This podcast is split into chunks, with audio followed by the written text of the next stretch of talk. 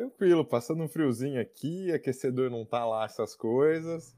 Mas vamos nessa, tô muito animado de estar aqui na taverna, nesse. tomando um pint.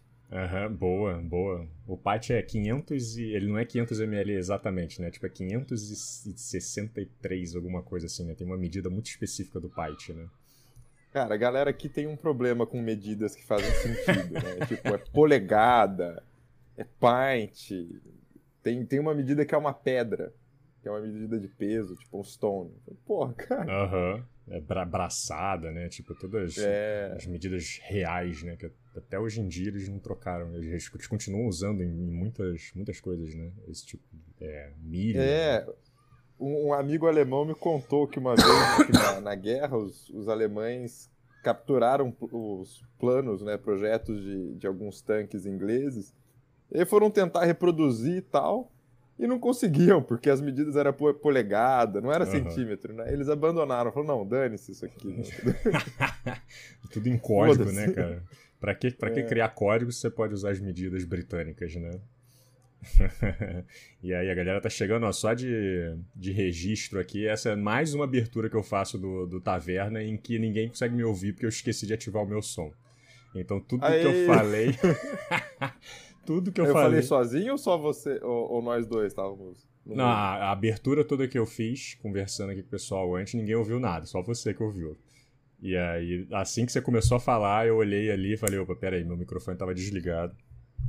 Você ver, né? A gente passa 15 minutos ajustando todos os negócios técnicos aqui e começa a parada com o microfone desligado. Aí é foda. Mas e aí, a galera. Pelo tá... menos pegamos no começo, né? Imagina, passa ali 40 minutos. Não, o pessoal não deixa. O pessoal não deixa. Já tinha um monte de gente avisando no chat aqui, ó. Sem áudio, muto, muto, slow, liga a porra do som, slow. E aí, Ricardo Dalcena, canal do Will, Zoio, a galera tá chegando, pseudocientista, Júlio César.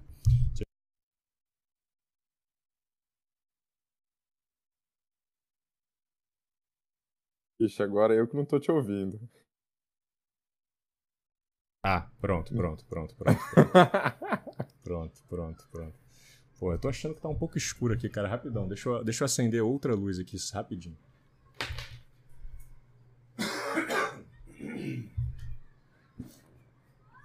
Melhorou, né?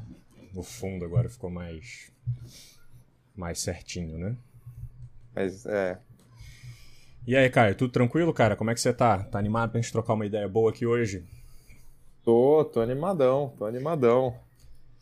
Pô, obrigado pelo teu tempo, cara. Obrigado pelo teu tempo. Cara, é uma, porra, cara é uma pessoa que já tem um histórico aí, né, cara? Estudou já na universidade na França, se formou aqui na USP. Quer falar um pouco do teu, dessa tua trajetória rapidinho pra gente? Claro, claro. Bom, eu fiz direito na USP, mas já na, na graduação eu me engatei na no intercâmbio, que depois fui convidado para voltar para fazer um mestrado. E aí já estava nessa área de tecnologia, fiz um mestrado em Direito e Tecnologia na Sorbonne, enquanto eu trabalhava com um professor lá. Aí já no final desse mestrado eu descobri o Oxford Internet Institute, que é um instituto que estuda só a internet em Oxford. Eu falei, cara, é isso. Uhum. Eu dava maluco. Cara pesquisando preço de maconha no, no, na Darknet. Aí você imagina o, o cara que teve que comprar maconha com o dinheiro da Universidade de Oxford porque uhum. fazia parte da pesquisa. Essa foi uma que me marcou. Mas enfim, galera de todas as disciplinas, só estudando internet, eu falei, cara, é aí que eu preciso estar. Tá. Foi lá que você conheceu um segundo o, o Chico, não foi? Oi? Foi lá que você conheceu o Chico do Babalogia, foi? Foi. isso, isso. O Chico Chico foi meu professor, né? Sério? Ele foi. É. Caraca. No mestrado ele era, tipo, assistente de professor, assim, mas ele já, já trabalhava lá. Uhum. E. E aí, pô, o Chico é sensacional, né? Ele é muito e aí fui ficando, me, me envolvi com, traba... com pesquisa. Dois campos de pesquisa. Um, fake news, que é o meu carro-chefe hoje, né? Uhum. E o outro é ética de algoritmos, que é. que eu gosto muito, só tá como a gente tem muito trabalho aí no, no Brasil atual, acaba ficando um pouco no segundo plano. Mas foi isso que eu levei para o doutorado, que eu faço em Oxford e na USP, né? Uhum. Pesquisando especificamente desinformação. Então, esse, essa foi a trajetória pulando país em país. Aham. Uhum. Puta, e Oxford é uma das universidades mais lindas que eu já vi na minha vida, né, cara? Parece que tu volta pra. pra vai pra Harry Potter mesmo o negócio, né? Aquela. A arquitetura é maravilhosa, né? Tipo, é tudo muito lindo por aí, né? Pô, é conto de fadas, cara. Isso. Eu, eu nunca deixo de ser turista aqui, sabe? fico olhando, ando à noite, volta do bar, eu paro e dou uma passeada, assim. Uhum. Que é muito legal mesmo. Muito foda. E, e nesse campo do, do, teu doutorado da desinformação, você tá, você tá caindo para qual para qual lado, mais ou menos, assim? O que, que, você, que, que você tem estudado mais nessa parte? Legal. Eu, eu pesquiso como que o governo federal brasileiro usou desinformação sobre ciência, especificamente sobre ciência, para justificar o tratamento precoce. Hum. Então, é uma análise voltada para entender como que essa rede de atores que a gente chamou de negacionista, né, ou de anti-ciência, como eles se articularam para produzir evidências e um discurso que validasse essas drogas que não tinham é, eficácia, né? Uhum. E aí, enfim, tem é muito uma análise de discurso mesmo das estratégias deles para validar isso e para dar essa roupagem de que era algo sério. Uhum. E tu acha que tem muita coisa original daqui ou foi tudo importado dos Estados Unidos e companhia? Olha, eu acho que tem uma coisa original que é essa rede de atores. O, o Trump não conseguiu montar isso nos Estados Unidos, né? É, é, é, um movimento global conectado, né? O Elon Musk foi um dos primeiros a twittar, tem né, uma das primeiras evidências da cloroquina foi fabricada lá nos Estados Unidos. Fabricada porque foi né, foi um estudo mal feito, não foi feito, na verdade, né? Uhum. Um estudo de Stanford. Por teve... isso que eu digo. Oi. Não, eu só ia comentar que teve aquele francês meio maluco também, né? Que fez um, um negócio em vitro. De Raul. Isso, isso, isso. Foi um isso. player importante aí. Foi, foi. Então, foi global, né? Mas aqui no Brasil foi onde a gente tem um case de mobilização que é excepcional o Trump não conseguiu cooptar o, o CDC, né? Que é o. Enfim. Era, era o órgão responsável pela produção de, de, de políticas de saúde pública lá, né? Eles puxaram o freio de mão, falaram: não, isso aqui é loucura. O Brasil não. É, foi possível criar uma estrutura paralela com esse discurso compartilhado, né? Muito por, por conta do, do presidente Bolsonaro, né? Uh, mas também porque pô, os militares entraram nessa, né? O, e uma série de atores que não tinham nada a ver com a saúde decidiram embarcar. Que é muito louco, né? Que é muito excepcional. Você fala assim, poxa, o laboratório do exército parou para fabricar cloroquina. Uhum. Né? Uh, empresas privadas embarcaram, produziram estudos falsos, né? Uh, empresários, enfim. Isso é um é um case muito interessante, porque mostra como que um discurso anticientífico e anti-institucional, anti né, porque a gente tem a estrutura do SUS. Uhum. A galera falou assim, não, vamos produzir um negócio, uma estrutura paralela aqui, e vamos mobilizar a sociedade através de rede social e TV. Uhum. Então, isso, isso é quase um que um SUS. Não foi só o gabinete paralelo, foi um SUS paralelo. E tinha uma política pública que era só na base da propaganda, né? Uhum. Cara, você tá no notebook ou você tá no, no computador? Tô no notebook. Tá no notebook. Vamos experimentar você, tipo, virar um pouquinho assim para ver se a luz não fica bem atrás da tua cara, porque tá dando um efeito muito muito forte no teu rosto, que você tá quase desaparecendo por causa Nossa, agora que eu vi no vídeo aqui. Caraca, eu tô. Jesus, né? Vindo numa luz branca. Pois é, Não, vamos mudar Machado. aqui, ó. Senhoras e senhores, Caio Machado tá aqui com a gente, ó. Vamos agitar esse chat aí, vamos participar, vamos conversar, vamos mandar pergunta, vamos aproveitar a presença ilustríssima do Caio aqui com a gente, que com certeza vai dar um papo muito bom. Pô, já começou muito interessante, cara. Eu não fazia ideia que você estava estudando isso no. Que menino iluminado. Olha o Emílio aí, o Emílio cara, tá aí com a gente. Eu posso, eu posso apagar ali e. e... Quer testar? Eu apago o principal e, fico só com a luz. Vamos experimentar. Com a minha luz própria. É, é, vamos experimentar, às vezes melhor. Tá, um segundo aqui, eu acho que vai dar certo.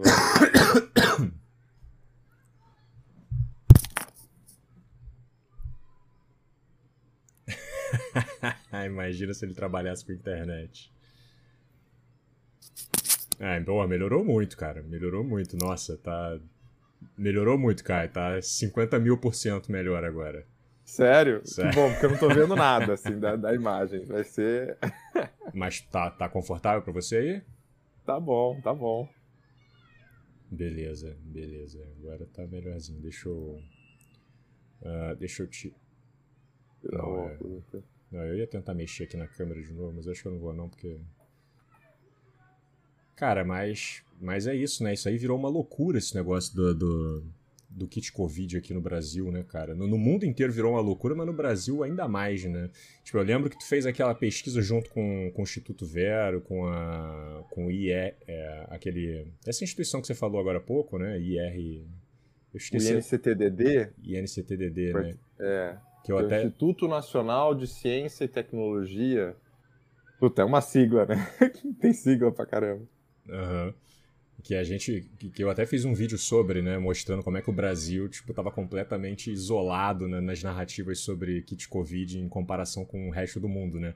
O resto do mundo começou a meio que a parar de falar tanto essas conspirações de kit covid depois de determinado momento, quando a ciência foi avançando, e aqui no Brasil continuou uma coisa de louco, né? Que os pessoal tipo dois anos depois ainda estavam lá, Ei, cloroquina, é, virou meio que uma marca do, do, do, do movimento, né? Um símbolo de orgulho do, do movimento da seita né?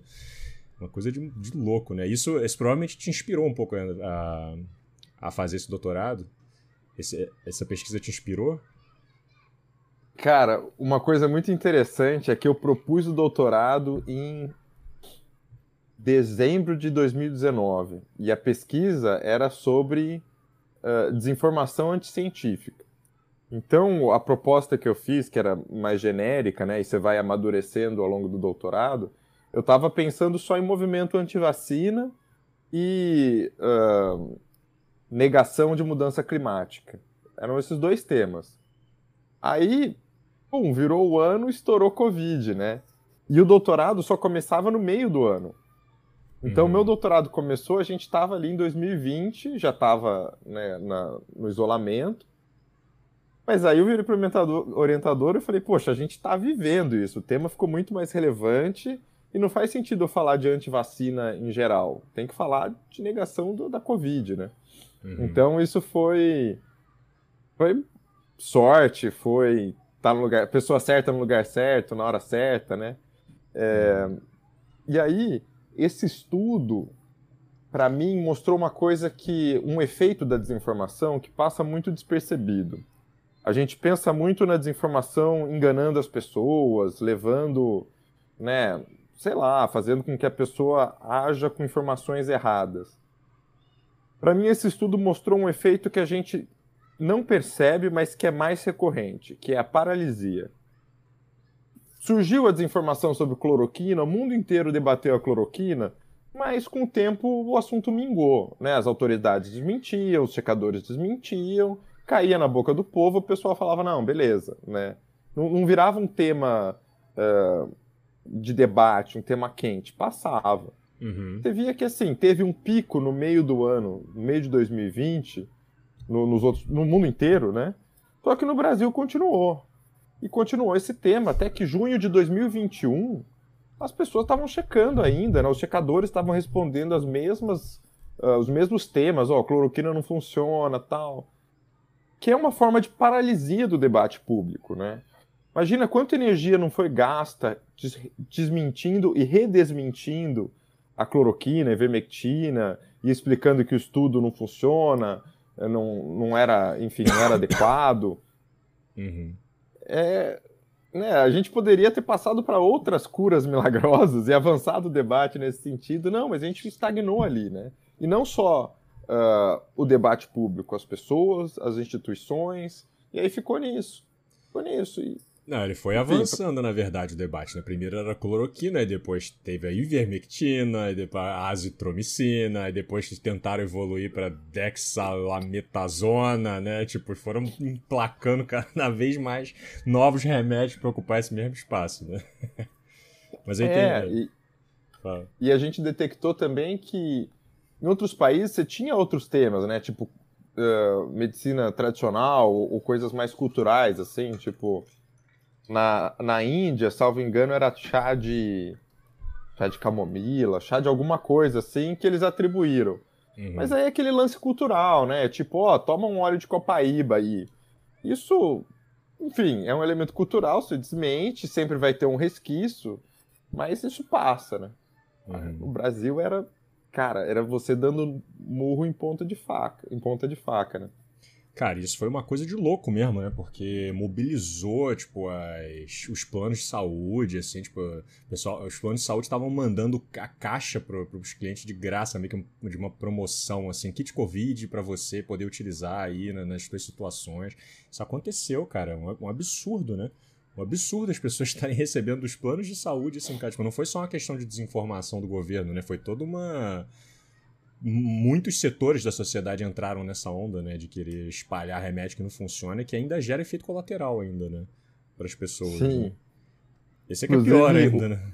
É. Um, uma, uma anedota, um, Enfim, eu divido casa aqui, né? Com, com outros, outras pessoas que estudam e trabalham aqui na cidade. E um amigo meu é médico que mora aqui. Aí a gente tava na cozinha um dia. Ele falou: Caio, que que, que que é essa história aí de cloroquina, né? Eu falei: Ah, pô, é um remédio e tal. Ele, ele contou. Ele atendeu uma, uma brasileira no hospital e chegou lá com sintomas de Covid leve. Mas uhum. ela se entupiu de todos os remédios que o Bolsonaro estava prescrevendo. Uhum. Falou, não, tomei todos os remédios do Bolsonaro. Enfim, rebentou o, o, o, rim dela, teve que ficar um mês internado, porque. Não por conta da Covid, que passou logo, mas por, por, por conta dos remédios. Mas enfim, é, você falou das, das operadoras, né, de planos de saúde. Eu, eu acho que aí entra o elemento em rede, curioso que eu, que eu falei. O discurso anti-ciência era meio que para onde tudo convergia. Tinha gente que ia porque acreditava, tinha gente que via uma oportunidade econômica, tinha gente que via uma chance de se tornar relevância, né? Você vê aquele áudio do Paulo Zanotto falando assim: ah, isso aqui vai ser o, o ovo de Colombo, né? Ele fala alguma coisa assim, tipo, nós vamos ser a grande autoridade. E é, eu acho isso interessante. Como que um, um discurso anti-ciência, quer dizer, a ciência em todos os seus métodos, tudo que é, ela se desenvolveu nos últimos séculos, né, justamente para conseguir aferir fatos, para a gente chegar a evidências, né? Uhum. De repente você consegue desmanchar isso com base em interesses, né? E converge em uma coisa completamente esdrúxula. Uhum. E aí é isso que tu está investigando lá no, no, no, teu doutorado, nesse sentido, de como foi que eles fizeram essa, essa bagunça toda de, de negacionismo da, científico nesse quesito do kit Covid. Aqui no Brasil, é, especificamente aqui no Brasil. Especificamente no Brasil. Para você ver como é interessante, né? Eu tenho financiamento do governo inglês, mas uhum. eu estudo Brasil. É, mas é isso, eu, eu olho uma rede de atores e eu quero ver como que cada um deles participou desse discurso anti-ciência. E cada um tem um papel diferente, né? Você, por exemplo, Paulo Zanotto não vai ter um alcance gigantesco. Ele empresta a autoridade dele. Aí você tem a Prevent Senior, que vem com, com um estudo maluco, eles emprestam um, uma, uma, evidência, né? Uhum. Aí você vem, sei lá, vem o Conitec, que é quem deveria aprovar um tratamento novo no SUS. Eles se omitem. Então, uhum. cada um está participando dessa rede de uma forma diferente, né? E que contribui, no final, para essa política pública, não oficialmente política pública, mas, assim, de fato, na prática, uma política pública, que é vamos fazer a galera tomar cloroquina. Uhum. Aí vem o Conselho Federal de Medicina, né? Que, puta, puta, perfeito. Esses caras tiveram um papel terrível, né? Tiveram um papel sombrio na pandemia, né? nesse quesito de kit Covid, né? Eles estiveram ali do lado do, do bolsonarismo o tempo inteiro. Quando é que o Bolsonaro até hoje fica repetindo essa coisa, temos que, é, temos que respeitar a autonomia do médico e não sei o quê, porque esse foi um dos principais argumentos que eles utilizaram, né? Que o CFM, né? o Conselho Federal de Medicina, ficava ali... É, ficava, ficava ali repetindo isso, né? Falando, não, essa é a autonomia do médico, isso faz parte do, do nosso processo de, de, entendimento das doenças. O médico tem que ter liberdade para ficar testando as coisas.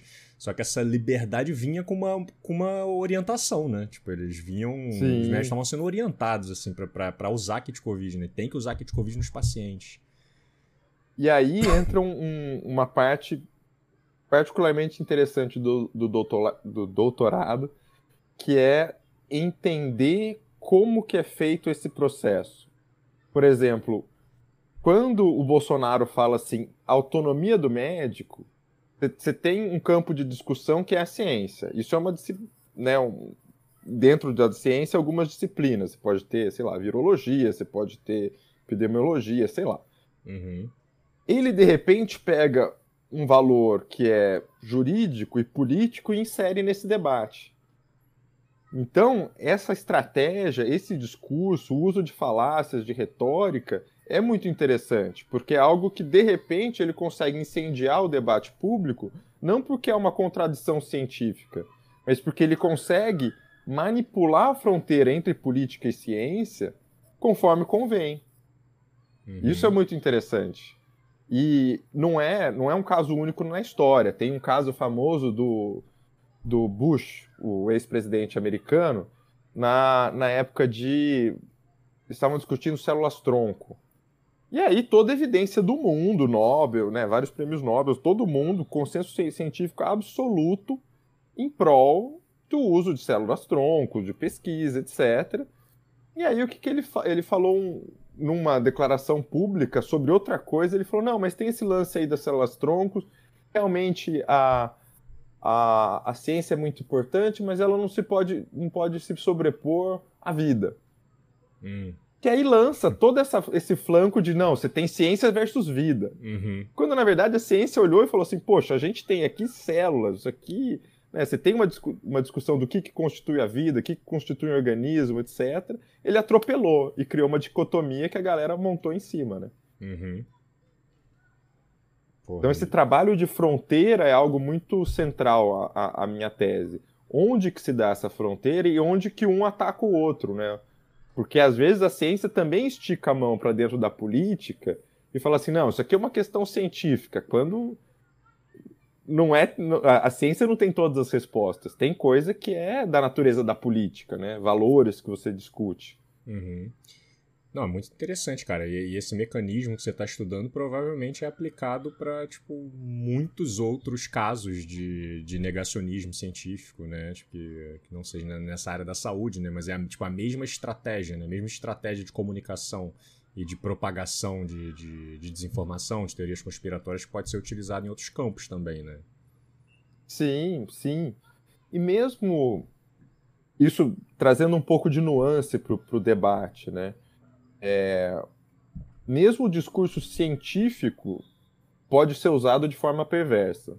Obviamente não foi isso que eu não foi isso que, que o nosso lado fez durante a pandemia. Justamente a gente tentou defender o mínimo da ciência. Uhum. Mas, por exemplo, você pode pegar dados que são reais para defender uma política que não é uh, que não é republicana, que não é democrática né? Um, um, lance famoso, produção de políticas públicas. Você fala assim, onde tem mais crimes? Ah, nós temos mais registros de crime aqui no em Copacabana, vamos dizer. Tô, tô inventando aqui. Uhum. Ah, então objetivamente a gente tem que reforçar o, o policiamento em Copacabana tal. Mas de repente você tem um viés, você tem mais registros ali porque você tem mais câmeras, você tem mais polícia, né? Você tem todo um componente ali que é onde que você está medindo. Então, que uhum. tipo de crime, né? Uh, enfim, você consegue manipular o que você está medindo para conseguir um dado que vai corroborar uma política, né? A política de segurança. Uhum. Então, pensar a separação entre os dois é muito importante para você falar assim, bom, onde que acaba um e começa o outro. Uhum, uhum. Ó, a Priscila Virela Espura está perguntando como explicar tantos médicos terem defendido essa política pró-Covid do Bolsonaro. Que, que tu acha, Caio? Como é que explica esse, esse fenômeno aí? Eu sei que, só dando uma palhinha antes, eu sei que nos Estados Unidos aconteceu um movimento muito parecido lá com o Trump também, que você tinha os médicos, que eles até se identificavam, né, como tipo uma espécie de médicos patriotas, um negócio assim, que era uma equipe de médicos ali que ficava rodando o Trump também, ficavam propagando tratamento precoce. Muito parecido com aqui no Brasil, né? Mas como, como é que tu vê isso aqui no, aqui no Brasil? É, no Brasil a gente teve médicos pela vida, né? Não foi uma coisa assim, uma associação, médicos uhum. pela liberdade, alguma coisa assim. Que é, que é de novo, né? Médicos pela liberdade. Quer dizer, você tem profissionais de saúde que estão se associando em volta de um valor político, né? Não tem nada a ver com a prática deles, enfim. Uhum. É... Olha, eu acho que o principal é a constatação de que médico não é cientista. Uma parte imensa da galera que estava defendendo isso não tinha o básico, o básico sobre o método científico. Falava besteira, né? É, e na verdade isso vale para todas as profissões. É, né? Falo mesmo do direito. Talvez o direito seja até pior, assim, em termos de conhecimento do método científico. Uhum. Então muita gente defendeu veementemente, mas porque, enfim, usava autoridade médica tem autoridade, né? A gente fala, pô, médico, no discurso, né, socialmente, médico estudou, passou um tempão, mas que do ponto de vista científico não sabia o que estava falando. E eu acho que tem outros fatores que entraram aí também, né? Gente que. O charlatanismo, então tinha grupo de Telegram de médico que ficava prescrevendo ivermectina e discutia o método dele e tal. Quer dizer, era oportunidade dele conseguir um público ali, uma clientela é, ego, mesma coisa do que eu falei do Paulo Zanotto, o cara quer se afirmar, então ele se, se afirma, diz que ele é opinião contrária tal. Uhum. Então acho que é uma. individualmente, é, caso a caso, mas eu, eu, diria que as tendências são essas, assim, uma oportunidade de se afirmar, uh, inépcia e má fé em alguns casos. é, e e muita desinformação também, né? Tipo, o pessoal. É, acho que. Eu fico me perguntando o quanto que é má fé e o quanto que é. A pessoa às vezes é meio vítima também, sabe? De. de, de, de, de sei lá, de cair nessa onda, de, de ficar vendo um médico estrangeiro falando sobre aquilo, e a pessoa acaba acreditando porque caiu na lábia do cara, porque ele parece carismático e acaba reproduzindo aquilo também, né? O que, pra, pra alguém que tá né, trabalhando como medicina, é completamente irresponsável, né? Você não pode nortear uhum. as tuas ações de trabalho porque tu viu um médico estrangeiro recomendando determinado tratamento, né? Mas, sei lá, né? Sei lá, estamos falando... Nessa classe aqui do Brasil foi complicado essa situação da pandemia. Né? Puta que pariu. Para mim você pegou num ponto central agora, né? Que, que também nesse estudo a gente acaba. É, a gente pode tirar alguns aprendizados. Essa referência, essa deferência ao, ao que é de fora. Uhum. Então você vê a, a, a, CPI da Covid, é muito interessante que os dois lados estão falando, não, mas aqui o New England Journal of Medicine, não, mas o pesquisador de Harvard, não, mas não sei o que, não sei o que lá. Quer dizer, a gente no Brasil desenvolveu as instituições, tem um puta sistema de saúde, né? O, que é referência, que a gente atesta, né? A gente vai lá, conhece os processos, sabe quem tá lá, né? Validou tudo. Mas aí fica nessa relação quase que colonial de conhecimento, né? Falando, não, mas o bom é um gringo que falou. Uhum.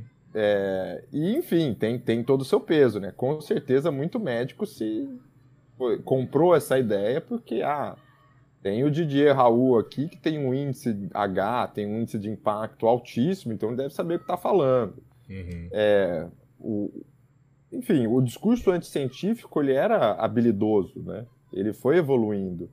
Uh, mas eu acho que cabe a nós refletirmos também o que, que deu brecha para isso.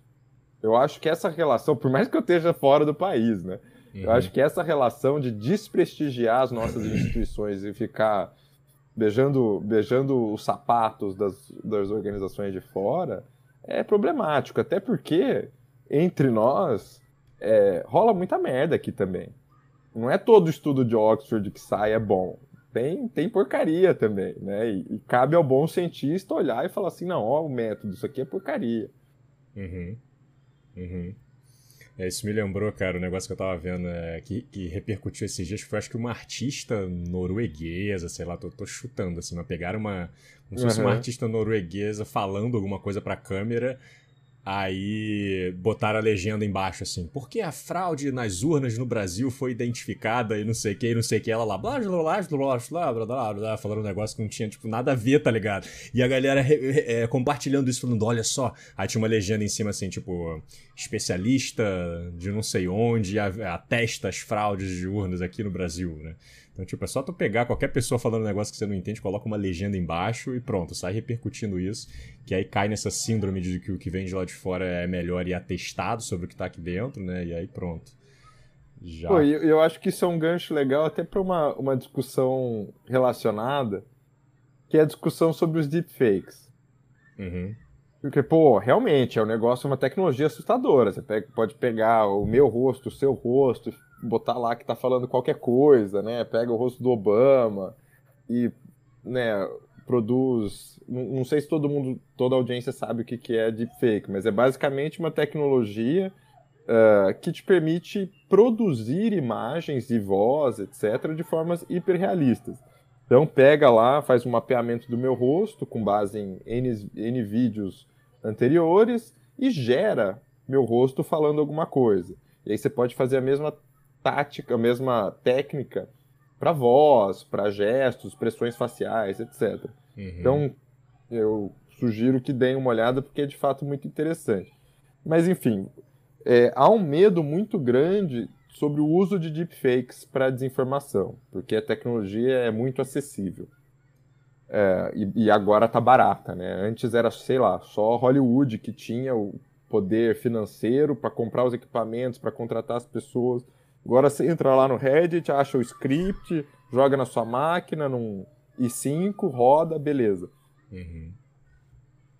Mas eu ainda não acho que esse é o, o ponto-chave da desinformação.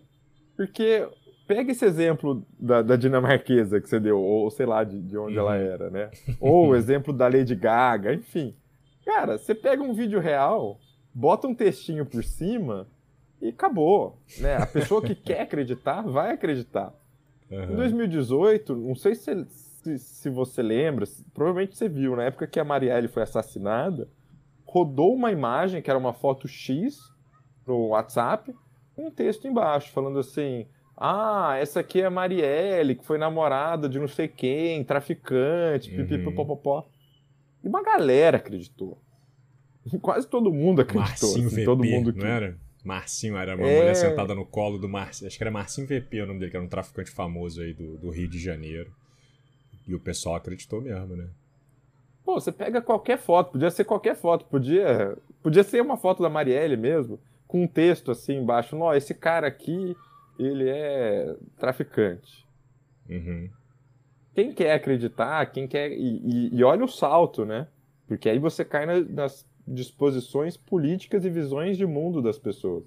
Uhum. Porque tá, então porque ela namorava um traficante, ela estava numa situação de maior risco e dane-se se ela morreu. Né? Uhum. Foi, foi responsabilidade dela, ela que se meteu nisso, né? Tipo...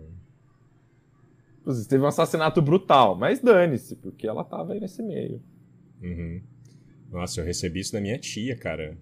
Eu recebi isso da minha tia na, na, dois dias depois, sei lá, do assassinato, que eu, que eu tava comentando com ela, e minha tia toda ligada à igreja e tudo. Ela, ah, mas essa, essa moça aí era metida em besteira, né? Metida não sei o que, coisa de traficante. Aí que eu fui atrás da, da informação, falei, onde é que você viu isso, tia? Eu fui lá ver, vi a foto, falei, caraca, olha o que estão circulando. Comecei a dar uma investigada.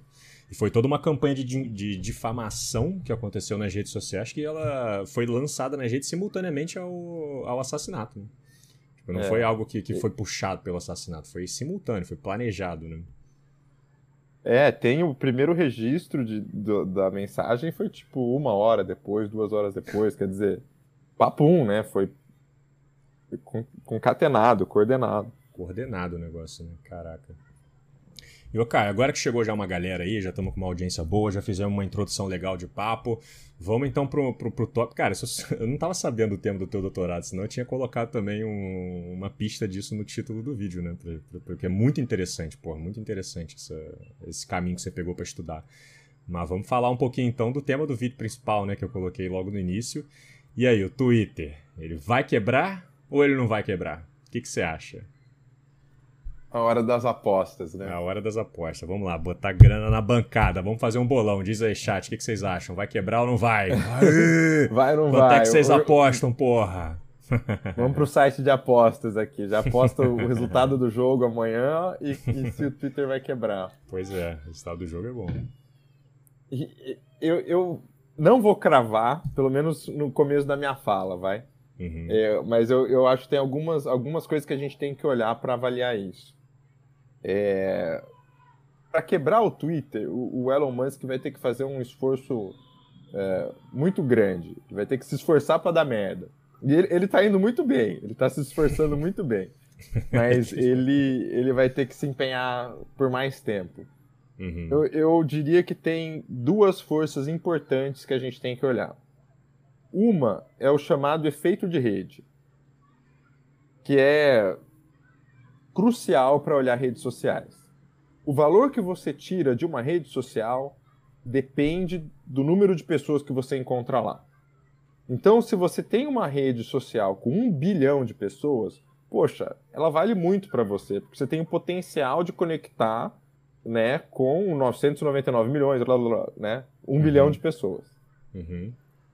É por isso que é muito difícil também você criar uma rede concorrente. Por mais que o Facebook seja um saco, né, ou a concorrente seja um saco, tal, a partir do momento que você lança a rede, se não tem ninguém, ela não vale nada. E se não vale nada, ninguém quer entrar. Então isso é um fenômeno econômico que o que você extrai é de estar todo mundo lá, né? De, de você ir com a manada. Uhum. E isso gera, tende a gerar concentração. Então quem tem um bilhão vai atrair quem está fora, vai ficar com um bilhão e meio, vai valer mais, né? E, e por assim vai. Isso é a regra. Lógico que tem exceções, Uhum. né? Então eu acho o seguinte, pensando nessa primeira força, o Twitter não tem concorrente na natureza dele, né? O Twitter é uh, microblogging, ele é sobre o imediato e sobre agenda setting. Eu acho que isso é muito importante. Ele, ele, em termos de porte, ele é muito menor do que Instagram, TikTok. Ele tinha, salvo engano, 300 milhões de usuários. Que é uma base, enfim, acho que era um sexto da do Facebook. É muito menor.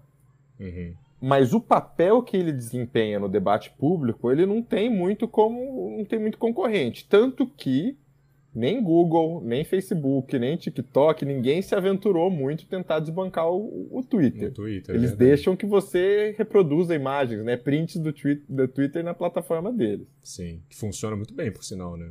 Circula muito. Exato. Né? Exato. Você, você vai lá, memes Twitter, é só print, né? Uhum. Então, essa é uma força que eu acho que impede as pessoas de irem para um concorrente. Por mais que surja um concorrente mais legal, mais bonito, etc. Qual que é a outra força que a gente tem que olhar? A moderação de conteúdo, que é o que o absolutista, né, do, da liberdade de expressão, e eu acho absolutista uma, um deslize é, freudiano maravilhoso, porque, na verdade, você pensa em absolutismo século XVI, XVII, os monarcas que faziam o que eles bem entendiam, né? Uhum. É, é o que o Musk pretende virar. Uhum. Mas que é o seguinte, a moderação de conteúdo, remover conta, remover uh, post, está em crise. Porque, enfim, você não tem um amparo legal muito definido para fazer isso. Mas a gente, é, é, é óbvio que é necessário. E é assim que muitas plataformas quebraram antes, porque você entrava lá, não tinha moderação, ficava um monte de gente se, se xingando, uh, discurso nazista, entrava os loucos, e aí uhum. acabava com a heterogeneidade, heterogeneidade da plataforma. É isso que acontece com os chans da vida, né? Não, não o seguro chan, 4chan, 8chan, enfim. Uhum. Pô, você vai se enfiar lá pra quê? Entendeu? Pro maluco ficar te stalkeando, ficar te xingando, pra ficar vendo coisa maluca.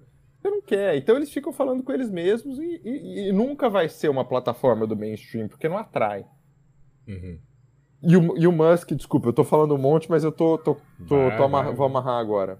Pode o seguir. Musk promete diminuir essa, essa moderação de conteúdo. Eu acho que ele não vai entregar e ele já deu sinais que não vai entregar. Porque entregar se ele derruba essa moderação de conteúdo, aí ele mata o Twitter. Uhum. Entendeu? Eu acho que ele vai minar a moderação de conteúdo. Ele vai, ele tem uma palpite, tá? Não tem evidências, uhum. não tenho provas concretas. Uhum. Mas eu acho que o interesse dele é manter uma situação meio ambígua, deixar passar casos importantes, tipo Donald Trump, passam aqui um ali, que é o suficiente para ele manter os grandes players de, de extrema direita, enfim, a turma alinhada com ele, mas ele mantém um mínimo de moderação ali para a plataforma ficar viva. Uhum. E o Twitter já é uma plataforma mais leniente com isso, né, que admite pornografia, etc. Então, eu suspeito que o Twitter vai continuar, mas né, o Musk é muito imprevisível. Se ele continuar do jeito que ele está indo com essas cagadas, é bem possível que ele. Cagadas em série, né? Cagadas em série, né? O cara chegou já demitindo metade dos funcionários lá da empresa, mandou boa parte dos CEOs, e depois é, ele demitiu uma galera da. que, pelo que eu entendi, acho que eles eram terceirizados, contratados, que ficavam nessa parte de moderação de conteúdo. Foi tudo mandado embora também, sabe? Deixou a plataforma bem vulnerável. E eu não sei se você chegou a ver, que eu lancei um vídeo agora, né? último domingo agora, foi justamente um vídeo sobre essa questão da compra do Twitter e do, do Elon Musk.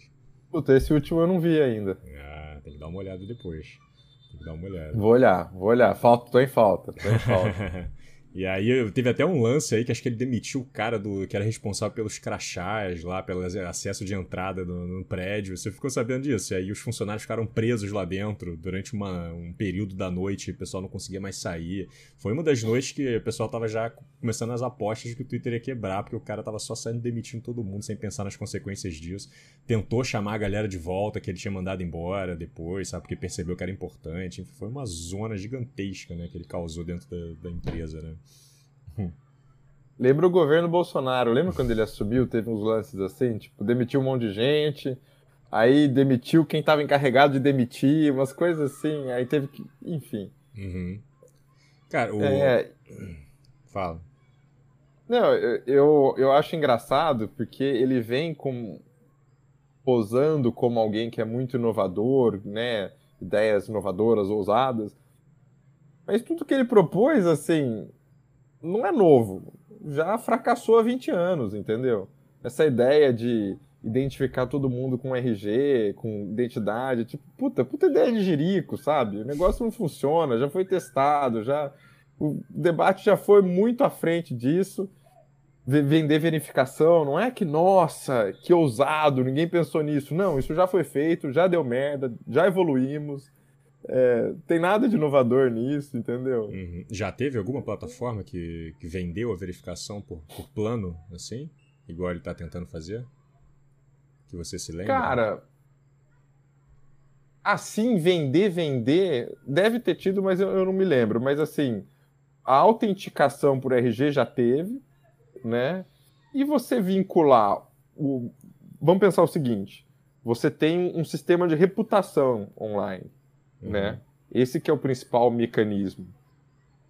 Que é construído, que é gerido, né? Você, você tem o sistema de reputação, depende de uma comunidade. Você pega e vende reputação, assim, eu acho que fatalmente vai dar merda. Entendeu? que é o que deu. Era meio que bola cantada, né? Você interferir com não a venda de verificado, mas você interferir com esse sistema, né? Colocando um outro valor que é 8 dólares. Uhum. Não, e tem um monte de conta agora anti-vax ganhando a verificação porque tá comprando, simplesmente comprando. Conta. E aí, come, aí começa uma doideira, porque, pô, a gente já tinha uma dificuldade muito grande de combate de desinformação dentro da plataforma, né? Não é, não é como se o Twitter tivesse maravilhoso antes do Elon Musk, o negócio tava complicado também, já tinha muita fake uhum. circulando e tudo, e tipo, e esses eram alguns dos métodos que parece que vinham funcionando um pouco, né? De você ir lá verificando perfil de jornalista, de pesquisador, de, de, de pessoas relevantes e que eram elas mesmas, de fato, né? Que tinham algum tipo de, de que agregassem a sociedade de alguma forma e tudo, né? Então, além dele tirar uma parte da, da moderação de, das equipes de moderação de conteúdo, ele também fazer essa liberação de fácil acesso para perfis passarem a se verificar, ele, ele, ele confunde toda a referência que estava vindo sendo criada, né? referência de informação, E, e, e, só esse discurso todo dele já acaba sendo um convite, né? Um convite para tudo quanto é agente conspiratório e gente da desinformação para entrar na plataforma e começar a tentar dominar ela a partir daquele momento, né? Então acaba virando um marco também. Um marco de uma nova fase do, do Twitter em que o absolutista da liberdade de expressão vai fazer meio que vista grossa para todo mundo chegar lá e propagar tudo quanto é tipo de desinformação e de conspiração e ainda ganhar verificação por isso, né, cara? É, é. que é implodir o sistema de, de reputação e crédito, né? Crédito no sentido de credibilidade. É, eu, eu, entendo a crítica ao Twitter, e não só ao Twitter, ao Instagram, enfim. É, você cria duas categorias, né? Duas classes de pessoas. Quem tem verificado e quem não tem verificado. E isso sendo validado essencialmente por por políticas da plataforma, num processo fechado, opaco. Eu entendo, eu acho essa crítica válida. É... Por que, que a gente tem essas duas categorias? Tem um efeito psicológico muito forte, né? Você vê a pessoa com a marquinha lá, fala, pô, é uma pessoa real, uma pessoa importante, né? Alguma coisa assim. É VIP. Uh, peraí. alô, alô? Oi, fala. Deu ruim aí? Tá tudo bem aí? Tá me vendo? Tá tudo bem aí? Caio. Alô? A gente tá te vendo, cara. A gente tá te ouvindo. Eu não sei se você tá me ouvindo. Vocês estão me ouvindo? Sim. Desculpa, meu, meu computador tem um, um, timer aí que dá 10 horas, ele tranca, eu tenho que destravar as coisas. Uhum. Mas, é, perdão. Voltando. É, eu, entendo essa crítica, né? Porque você cria duas, duas categorias e o efeito adicional que a gente tem que reconhecer que é quantos seguidores você tem? Entendeu? Ah, tem tem 100, tem mil, tem um milhão, né? Enfim, você coloca o checkzinho do lado, é toda a diferença. Então, eu, eu entendo essa crítica. É... Agora, você vender, você resolve? Você associar credibilidade a ter a capacidade de pagar, resolve? Eu acho que não, eu acho que piora. E o que ele fez ainda é que ele colocou dois sistemas competindo um com o outro. Ele manteve o antigo e colocou um novo. Então você pagava, mas recebia verificação na lógica do antigo. Uhum. Que era um, o antigo. Né, você tinha tanto uma reputação que você criava, quanto uma validação da comunidade do. Comunidade não. Da, da equipe do Twitter. Então ele conseguiu implodir. Eu não sei nem se é, se é intencional para fazer uma cagada dessa. Uhum. Não sei nem se é intencional, que aí você para de confiar em todo mundo, né? Uhum. Aí ele tá perdendo uma grana nessa história, né? Tá perdendo uma grana de que ele teve que se endividar, ele se descapitalizou um pouco, né? Ele fez empréstimo, empréstimos muito altos em banco, porque ele não ia comprar o Twitter, né? Esse é que é o lance. Ele, ele, ele jogou a ideia de que ele ia comprar e aí ficou fazendo todo um auê, não, vou comprar o Twitter e tudo, e aí depois ele desistiu de comprar. Só que aí ele já estava tão envolvido nos processos burocráticos lá que a, ele foi obrigado por lei a, a concluir a compra que ele já tinha iniciado, né? E aí ele teve que fazer todo esse, tipo, ah, de onde é que eu vou tirar 44 bilhões agora, tipo, de, de, de dinheiro fluido, né, que eu consiga fazer essa, essa transição, essa transferência toda, aí se endividou todo e já está perdendo patrocinador. Eu não sei se os patrocinadores voltaram, mas eu sei que eu vi algumas notícias mostrando que ele estaria perdendo anunciantes no Twitter por causa de toda a bagunça que está sendo gerada, né? E, e o Twitter não é uma empresa que, que dá dinheiro, né? Tipo, ela não é uma empresa que, que gera muito lucro, assim, né? Tipo, pelo contrário, acho que ela. Comparado não... às outras big techs, né? que a gente tem um referencial meio. É, é, é. Tipo, eu não sei como é que funciona isso direito, mas eu já ouvi falar que o Twitter não é muito bom para gerar muito, porque os custos são muito altos e tem todo um lance aí que ela acaba num. Ela meio que fica, ela fica se sustentando e o que acaba gerando o valor da empresa são os dados que você tem dos usuários, né? O que você consegue fazer com os dados e, e todo o poder de influência que você ganha, né? Por, ter, por ser dono de uma plataforma social, né? Isso é muito valioso, né? Mas eu não sei, lá no nosso grupo de apoiadores no WhatsApp, o palpite é que é que pode ser que ele, que ele queira deixar tipo, a própria empresa morrer para ele não ficar com cada vez mais dívidas em cima dela. que, que possa estar tá até afetando as outras empresas dele, porque parece que já está afetando também as ações da, da, das outras empresas dele, estão caindo por causa desse lance que ele se meteu no Twitter, tá ligado? Então, tipo, ele, uhum. isso aí foi uma jogada que, meu Deus do céu, meu Deus do céu, se ele sair bem disso, realmente vai precisar de muita ajuda para sair bem disso. Sozinho, que ele não sai, não. É, eu acho que é uma daquelas coisas assim, o tempo dirá, porque é, é um negócio tão nas nuvens pra gente, né? Tipo, esse mundo de um cara que tem centenas de bilhões, né? Qual que é a movimentação que ele está fazendo, quais são as articulações. É, um, cara, um cara que vive do marketing, então, né, então ele, ele faz coisas esdrúxulas para ganhar atenção. Então a gente, a gente não sabe muito onde que é o personagem, onde que tem uma coisa deliberada por trás. Mas assim, minha opinião é que é uma cagada astronômica. E que também revela que é muita maquiagem de ser alguém visionário, né? Mas que de fato, fato mesmo, eu não acredito que seja alguém excepcional, alguma coisa assim. Pelo hum. menos do jeito que ele encabeçou tudo isso. pois é, é, o pessoal fica brincando, né? Que ele ajudou a acabar com o mito do, do bilionário ser gênio, né? Botou por terra o mito do, do gênio bilionário, né? Tipo, o cara teve é. muita grana na mão e fazendo uma cagada dessa. Você pega ele e o Sam, o cara da FTX aí, que também foi outro que montou uma persona, né? Enfim, é, é você montar essa ideia de que você é, é superior, alguma coisa assim, mas é, é, realmente vendável, né? Um negócio que vende. Uhum. Mas, de fato, não sei não. ele não é, ele é uma criança grande, a Lara tá comentando aqui.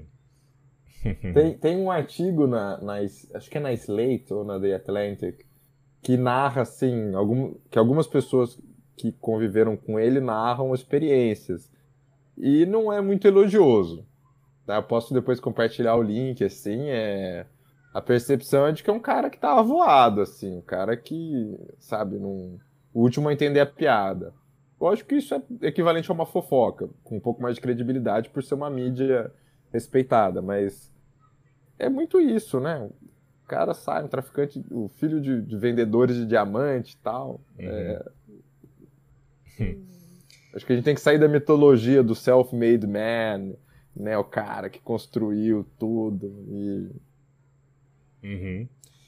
E Deixa eu te perguntar, você que acho que vai ter um pouco a ver com o que você tem estudado, assim, mas a galera no Twitter às vezes é muito criticada por achar que o Twitter é o lá dentro você meio que o que acontece ali é o que tá é o que tá valendo para as outras redes todas, sabe? Tipo de que, de que e criticados que vivem numa bolha, de que o Twitter não é tão grande assim, né? De que o Facebook é muito maior e às vezes tem muito mais impacto na, na forma como os usuários se informam aqui no Brasil, em política, por exemplo, né? Mas o que, que você acha? Tipo, é uma ilusão achar isso ou o Twitter de fato vale como um, um termômetro muito forte da, da, das narrativas que estão circulando no, em todas as. na maior parte das redes sociais, nos noticiários, em tudo, assim? Tipo, ele, ele tem de fato esse, esse poder todo que quem está lá dentro imagina que tem?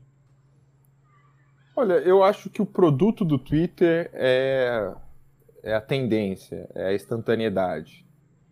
É, então, eu acho que isso ele, ele, ele tem um valor gigante, assim, é por ser texto, né, principalmente texto, por, enfim, por ter todos congregar os jornalistas e depois os políticos, é, ele é uma ele é um monitor, assim, eu, eu acho que ele tem um valor mesmo, assim, de, de saber o que está acontecendo, né, o que está trending. E era, inclusive, uma, uma das fontes de renda da empresa, né. É, não sei se ainda é, mas há uns anos atrás era, assim, meio que vender relatórios, enfim, ter um monitoramento mais aguçado disso. Uhum. Então, eu acho que pela forma que ele é desenhado, ele consegue detectar uh, esse tipo de coisa, né? O que, que aconteceu agora, o que, que os, os diferentes grupos estão falando, é, as bolhas, né, as, as esferas. Mas eu não acho que, assim, o, o mundo está no Twitter. Uhum. Eu mesmo tive Twitter por 10 anos, mais de 10 anos, antes de começar a usar. Eu criei a conta e deixei escanteado, que é uma péssima prática, diga-se de passagem. Ah, é melhor é? apagar. é, tem os posts lá de, de 15 anos atrás, né? Não, não, eu criei, olhei e falei, ah, não gostei. E deixei lá. É, eu acho que eu postei uma coisa e ficou. Uhum. mas enfim, tipo, tem muita gente que não se interessa, não, não usa essa plataforma, né? Mas uhum. eu, eu acho que ela tem essa, esse valor de o que está em pauta.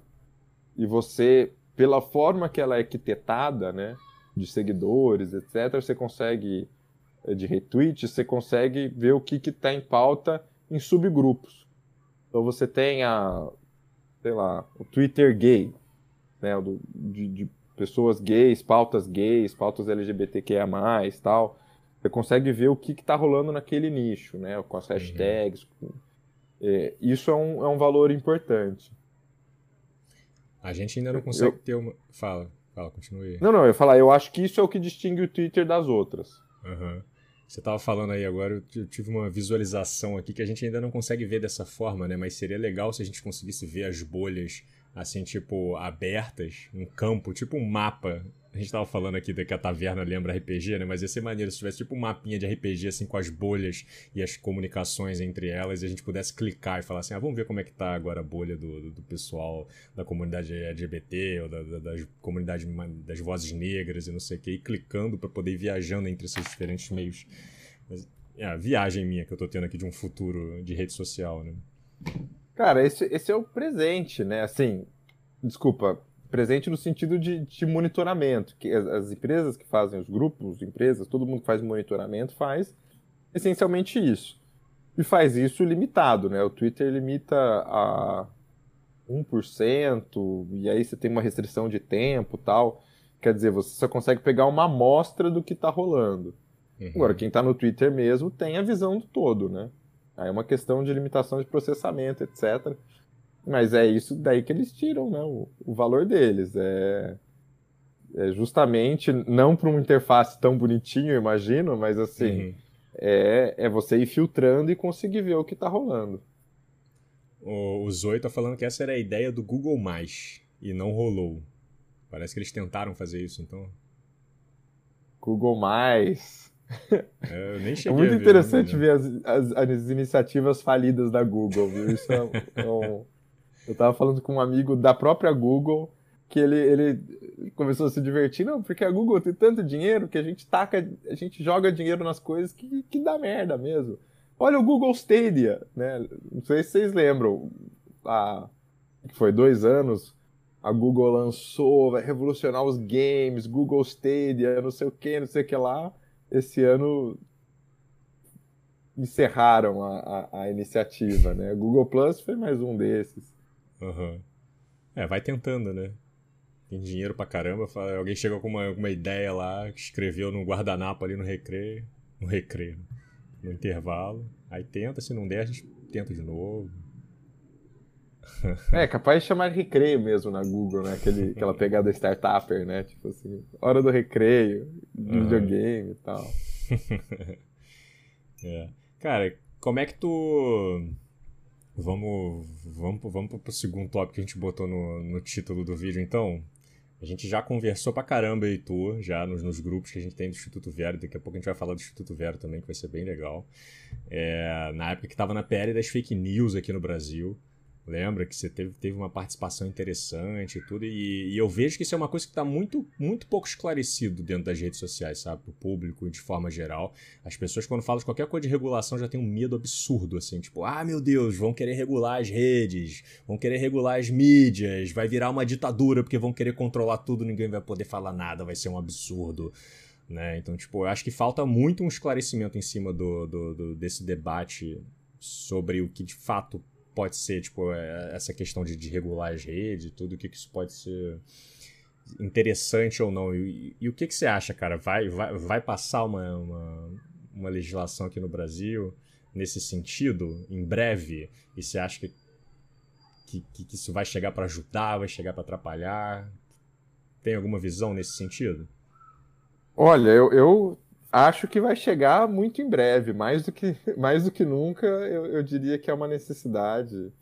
É, inclusive, há pouco tempo, o Alexandre de Moraes mesmo sinalizou, falou, oh, a gente precisa de uma lei sobre isso, está pressionando, e ele já estava é, pedindo na época do, do PL das fake news.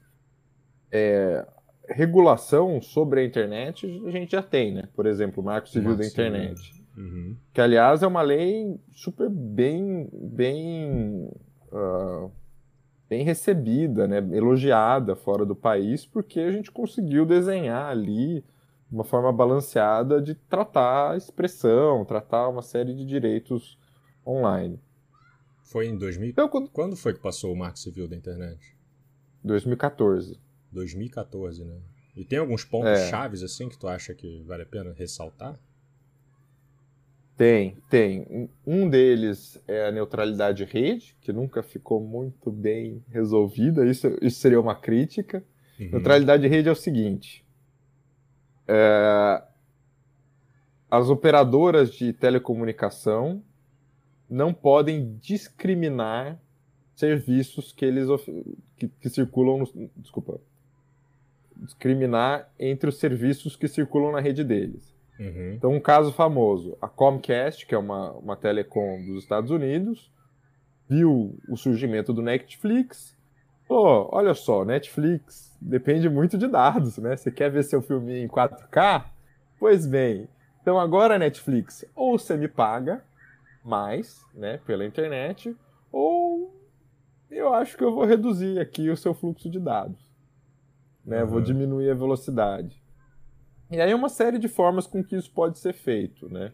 E, e teve mesmo um, um, caso, tem, tem um gráfico famoso que é justamente assim, uh, a velocidade da Netflix de repente tem um, uma queda uhum. e aí volta, que é quando a Netflix topou pagar, né? E aí virou uma ação, etc. Uhum. Então isso foi proibido no Brasil, o que é muito bom, né? Porque você imagina, Facebook, Instagram, TikTok fazem parceria com a Claro, Oi, TIM, etc. Mas aí o site que você usa, que não tem parceria, ia ficar mais lento. Uhum. Então, nessa camada a gente resolveu. Tem uma uhum. camada inferior que a gente não resolveu, que é os dados não pagos.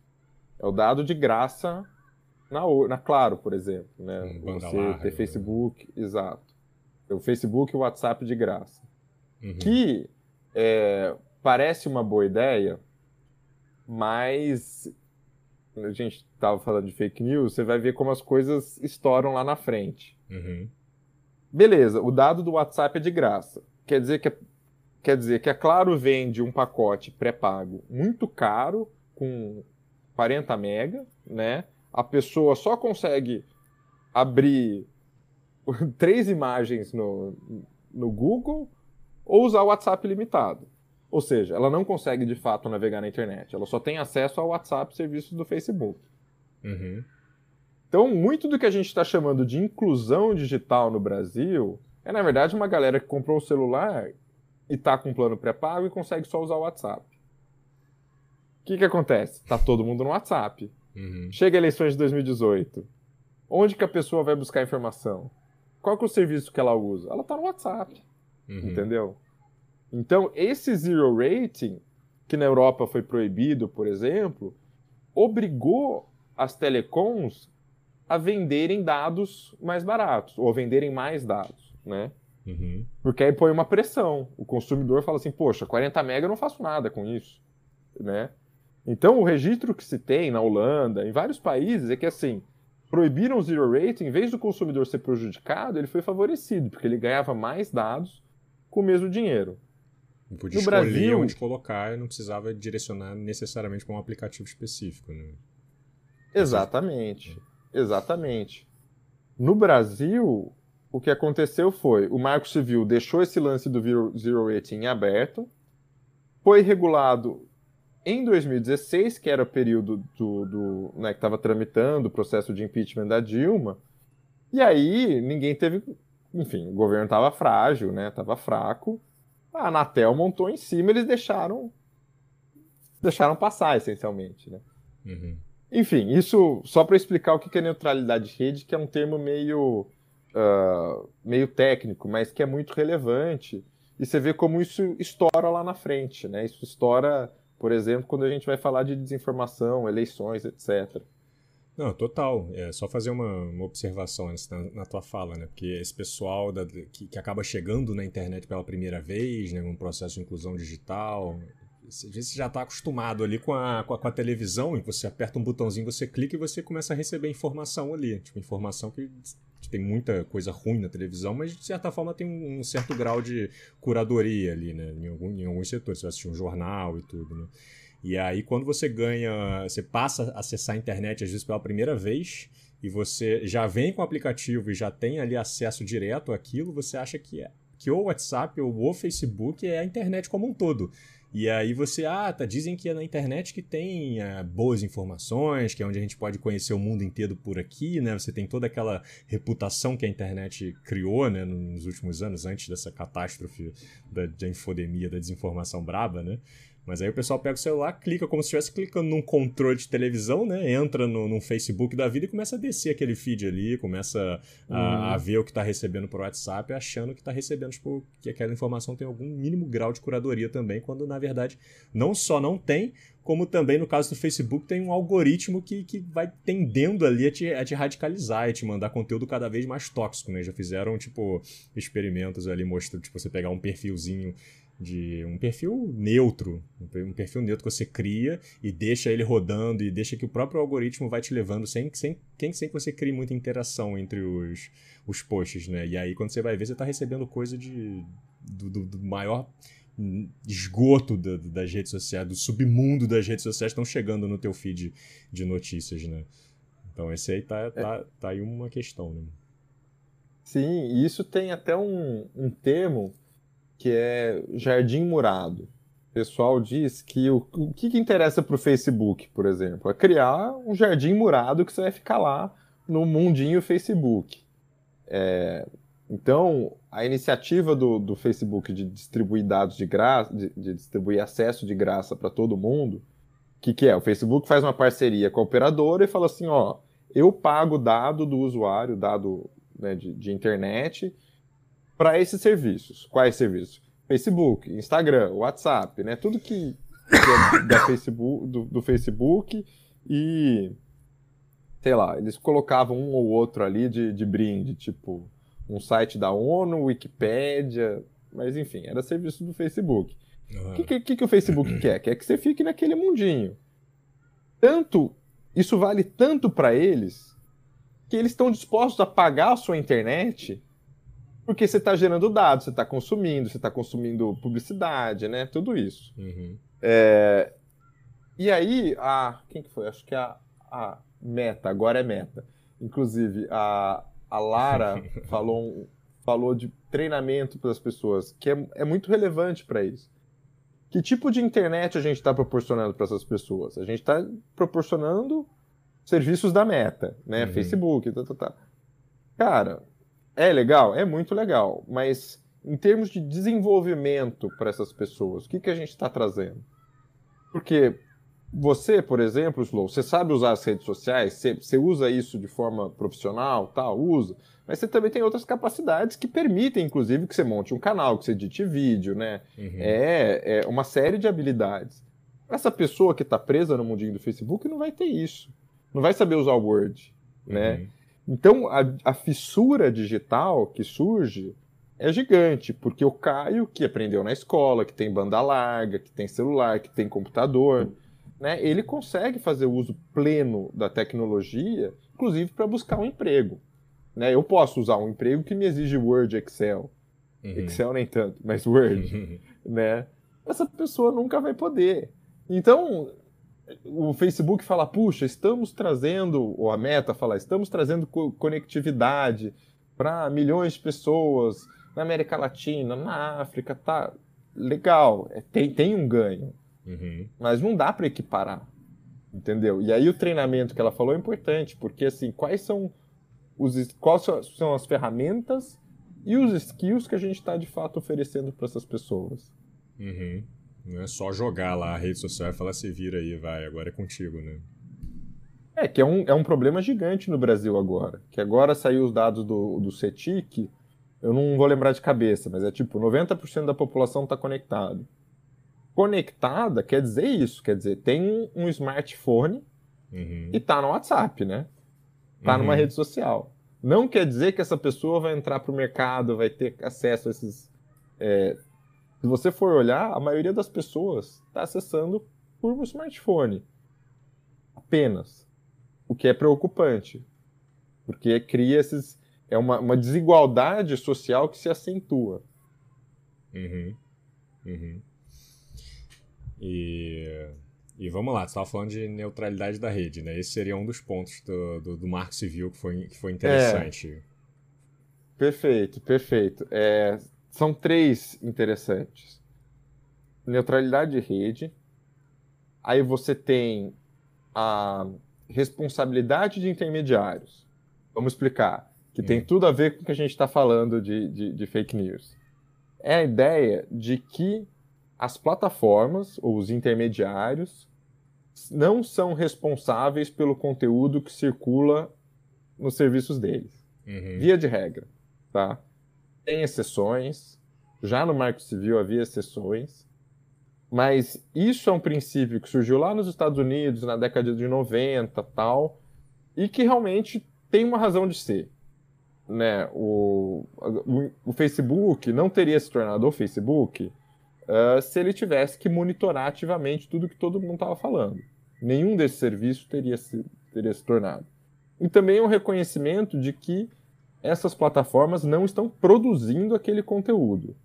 Né? As redes sociais não são um, uma emissora de TV, né? não é tipo, sei lá, Jornal Nacional, que aí a Globo tem o um controle de cada, cada cena, cada palavra que sai. Né? Uhum. Então, a ideia era essa a regra é o intermediário não é responsável pelo conteúdo até que o judiciário fala, fale, tire do ar. Porque o judiciário vai olhar, fala, não, isso aqui é criminoso, isso aqui não é para estar online, isso aqui está tá causando dano a alguém. Tire do ar. Uhum. Tá?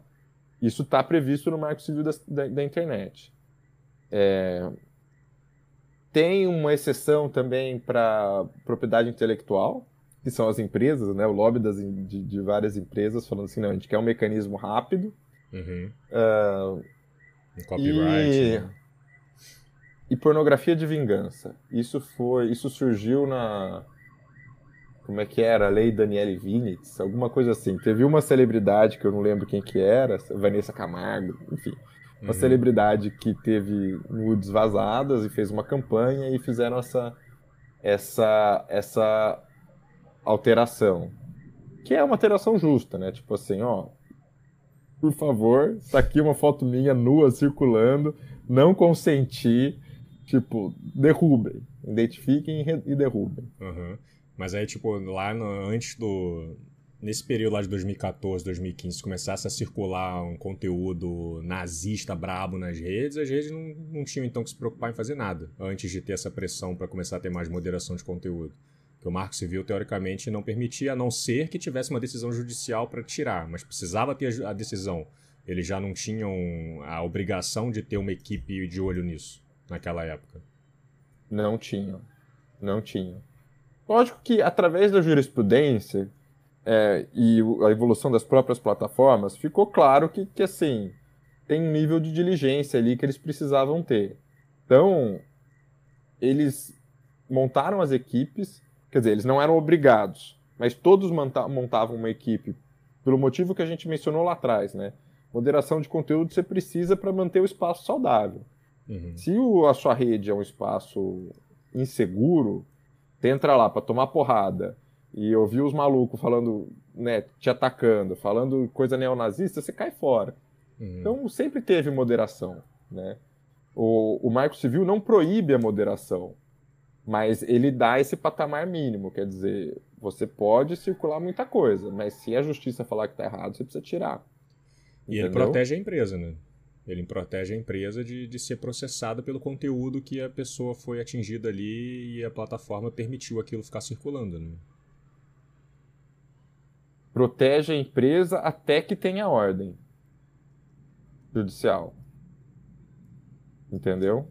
A partir do momento que surge a ordem judicial, aí é. Entendi. Tem entendi. multas gravíssimas, entendeu? Tem, tem empresa que toma. Enfim, essas multas aí eu já vi de monte. Tinha multa tipo 100 mil reais por dia, 500 mil reais por dia uhum. é, de descumprimento. Entendi, entendi. E é louco que às vezes elas compravam a briga, entendeu? Eu não vou tirar, não. Porque nem sempre era, era algo ilegal, mas elas queriam falar: ó, vamos defender esse caso aqui. Uhum. Então, enfim, agora a gente está em outra fase da internet. É, poxa, a gente precisa responsabilizar mais as plataformas. A gente precisa pensar em regras para moderação de conteúdo. E aí, opinião minha, que eu já, já falei em outras situações, não só porque a gente precisa obrigá-las a remover conteúdo, porque eu acho que elas estão removendo bastante. Não, não o bastante, mas estão removendo bastante. Uhum.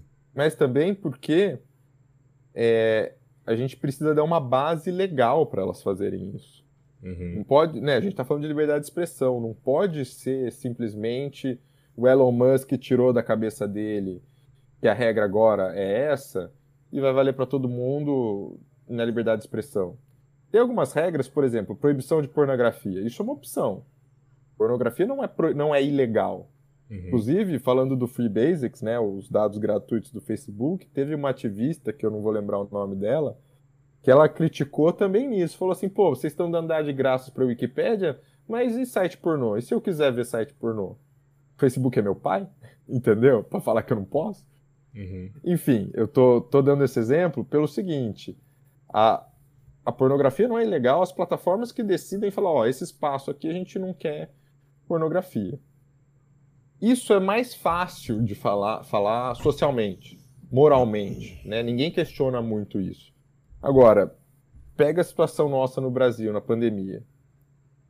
O presidente vai lá e fala uma loucura, ou fala uma idiotice, ou mau caráter, etc. E posta uma coisa, um conteúdo falso que, enfim, manda as pessoas não usarem máscaras, ou, sei lá, injetarem ozônio no cu, o que você quiser. Uhum. Beleza, é falso, vai causar dano, né, risco a todo mundo, etc. Aí vem uma empresa estrangeira e elimina um conteúdo falado pelo presidente do país. E olha que eu, eu, eu sou favorável ao que foi feito, tá? Uhum. Mas perceba o dilema do ponto de vista de legitimidade. Um particular que responde a uma outra jurisdição, a um outro país, está decidindo o que, que o nosso presidente no Brasil vai falar. É delicado. Tá? É muito delicado. E isso eu, eu falo desde o começo da pandemia. Assim, eu acho que a gente tem um problema muito sério. A gente pode entrar nos aspectos jurídicos e políticos disso. Eu acho que o, o STF e o Congresso e o ARAS, né, a PGR, tem culpa de não ter agido antes, enfim. Mas a gente tem essa situação muito frágil. É por isso que eu acho que a gente precisa de uma regra para moderação de conteúdo para complementar o marco civil da internet. E é isso que está faltando, né? Quando falam assim, ah, o Alexandre de Moraes está tá agindo. Eu acho que ele força um pouco mesmo a barra. Um pouco não, ele força bastante. Acho necessário o que ele fez. Mas eu acho que forçou. E é, e é aí que a gente precisa de uma regra para legitimar isso. Uhum forçou justamente porque não tem a regra, né? não tem, não, porque não, não tem tá claro, né? Não tá exatamente claro como atuar nesse tipo de situação, né? Exato, exato. E aí ele, né, atirou do, é, agiu de sopetão ali. Uhum. Mas a gente precisa de alguma coisa para estabilizar essa situação. E tu acha que isso que está vindo para estabilizar seria, no caso, essa PL das fake news, que já está em andamento no Congresso, ou seria um novo marco, um novo, um novo documento, um novo texto? Como é que você está vendo isso? Olha, eu acho que o PL das fake news é o que está mais avançado, tá? Mas ele começou de um ponto muito ruim lá atrás, é, ruim no sentido técnico mesmo. Ele foi, foi apressado, né? Porque era pandemia, enfim. Uhum. Foi, foi com boas intenções. Mas o pessoal queria uma solução rápida e, enfim, não saiu muito, né? Depois a gente foi melhorando tal, e uh... Então eu acho que a grande chance dele passar é porque ele já está mais avançado. E porque tem outras propostas concorrentes que não estão tão avançadas, mas que são mal intencionadas. Outra Uhum. coisa que a gente mapeou no Vero foi, ainda em 2020, tinha mais de 15 projetos de lei propostos pela base do, do PSL, base do presidente na época, querendo acabar com a moderação de conteúdo. Uhum. Né? Que era uma forma do quê? De permitir que eles falassem o que quisessem. E de e aí quem impedir tem já- o maior. E de impedir já uma atuação do Alexandre que eles estavam prevendo que poderia acontecer né, nesse, nesse momento marcante que foi essas eleições. Né? Eles já estavam querendo criar terreno para evitar uma atuação como essa do Alexandre. Né? Exatamente. Ou de qualquer outra pessoa. Né? Se o Aras decidisse fazer o trabalho dele, já não ia ter como, entendeu? É... Então, enfim, eu diria que é o PL das fake news, mas agora a gente tem outras, outras referências. Por exemplo, a União Europeia passou um projeto, um, uma, uma, lei bastante complexa que chama o DSA, né, o Digital Services Act. Que é justamente isso, regula, regula as plataformas gigantes. Quanto maior a plataforma, mais dados ela tem que oferecer e pega justamente essa parte de também essa parte de moderação de conteúdo é um, uma lei muito maior, de muito mais fôlego, pega questões, ela, ela vem pareada de uma lei voltada para mercado digital, então pega questões concorrenciais, né? Essas coisas se misturam, né? Uma coisa tem a ver com a outra. Uh, mas enfim, agora a gente tem referência para olhar também e falar assim, ó, essa experiência lá fora a gente uhum. pode repetir aqui, sabe? Então, meu palpite é que vai passar alguma coisa. E, e provavelmente apro... vai ser o PL. Essa lei da União Europeia que você está falando foi aprovada? Foi aprovada. Foi aprovada. Pô, interessante. É recente, uhum. mas foi, foi aprovada. É, como a GDPR, né, a Lei de Proteção de Dados Europeia, foi o grande boom assim na, há dois anos, dois? Não, foi aprovada em 2017 e entrou em vigor em 2019, salvo engano. Enfim, mas foi o grande boom. Agora o DSA é o, é o, novo boom. Ela foi aprovada, ainda não começou a valer. Né? Tem um período entre a aprovação e ela começar a valer. Uhum. É, uma das conversas que a gente teve lá no grupo dos apoiadores também, no, no WhatsApp, é que. É que, tipo, a, as próprias redes, em muitas situações, elas pedem por esse, por esse tipo de regulação, né? Justamente para elas poderem saber como se portar. Porque se cada país tem eh, lá né, na, as suas condições, as suas exigências, mas não tem uma, uma. não está claro como é a regra do jogo naquele local, né? Elas ficam sem saber tipo, o que fazer, né? Então, às vezes, para as próprias redes é melhor que, que essas regras já estejam bem estabelecidas para que elas consigam se adaptar e fornecer o serviço de acordo com, com a realidade de cada país, né, cara? Puta, exatamente. pega, pega, vamos pensar em 2018. 2018 a gente já tinha identificado ali que o WhatsApp era um problema. Pelo menos eu soltei um estudo entre os dois turnos, né? Mas já tinha também outras pessoas identificando e já estava rolando, mesmo sem estudo, todo mundo já sabia que estava né, rolando corrente e tal. Uhum. E naquela época você podia encaminhar para 20 destinatários, né? Que eram pessoas ou grupo, grupo 256. E aí uh, foi pedido ao WhatsApp que eles mudassem, fizessem alguma coisa sobre isso, né? Tipo, ó, diminui, bloqueia encaminhamento, diminui o número de encaminhamentos. Isso que hoje é, é normal pra gente, né? Uhum. Se a mensagem foi encaminhada muitas vezes, você só manda para um destinatário, se não, são cinco, né? É, uhum. Esses atritos que, que a plataforma introduz para dificultar esse tipo de, de circulação e de viralização. Uhum. E o WhatsApp, na época, falou assim: não vou fazer. Não vou fazer. é... Isso em que? Em 2018? 2018. No auge da loucura da desinformação. No auge da loucura da desinformação no Zap e tal. E, cara, eu.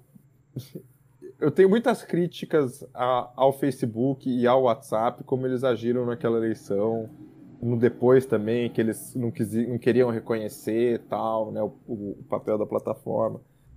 Mas eu acho que naquele momento, se eu fosse a empresa, eu tomaria a mesma decisão. E você imagina, você muda no meio das eleições o seu serviço, e aí vai lá, ganha o cara e, e ele vira para você e fala assim: por que, que você fez isso? Então você estava interferindo nas eleições? Entendeu? Uhum. Vai lá e entuba a empresa. Né? Por mais que você tenha as melhores intenções, é, se você faz algo que vai ter esse, esse nível de impacto social, esse nível de impacto na democracia, pô, a empresa ela vai, vai uh, play it safe, né? Ela vai ficar no lado que é mais seguro. É, porque qualquer ação além do que é previsto na lei vai ser visto como uma interferência. Então, voltando ao que você falou, ter uma regra é, é uma garantia, né? Não é só uma obrigação, é uma garantia que ó, eu vou agir corretamente aqui, eu vou né, fazer algo que vai ser melhor para as eleições, vai ser melhor para a democracia, mas eu tenho aqui, eu estou seguindo a lei, eu não estou tirando da minha cartola, sabe? Uhum. E nessa, nessa nova lei que passou lá na União Europeia agora, não sei se é uma lei, não sei se lei é a palavra certa para isso, né? Se é, um... é lei mesmo que fala? Foi uma lei? É uma lei, uma, é lei. uma lei. Tá. E aí, tipo, nessa lei você...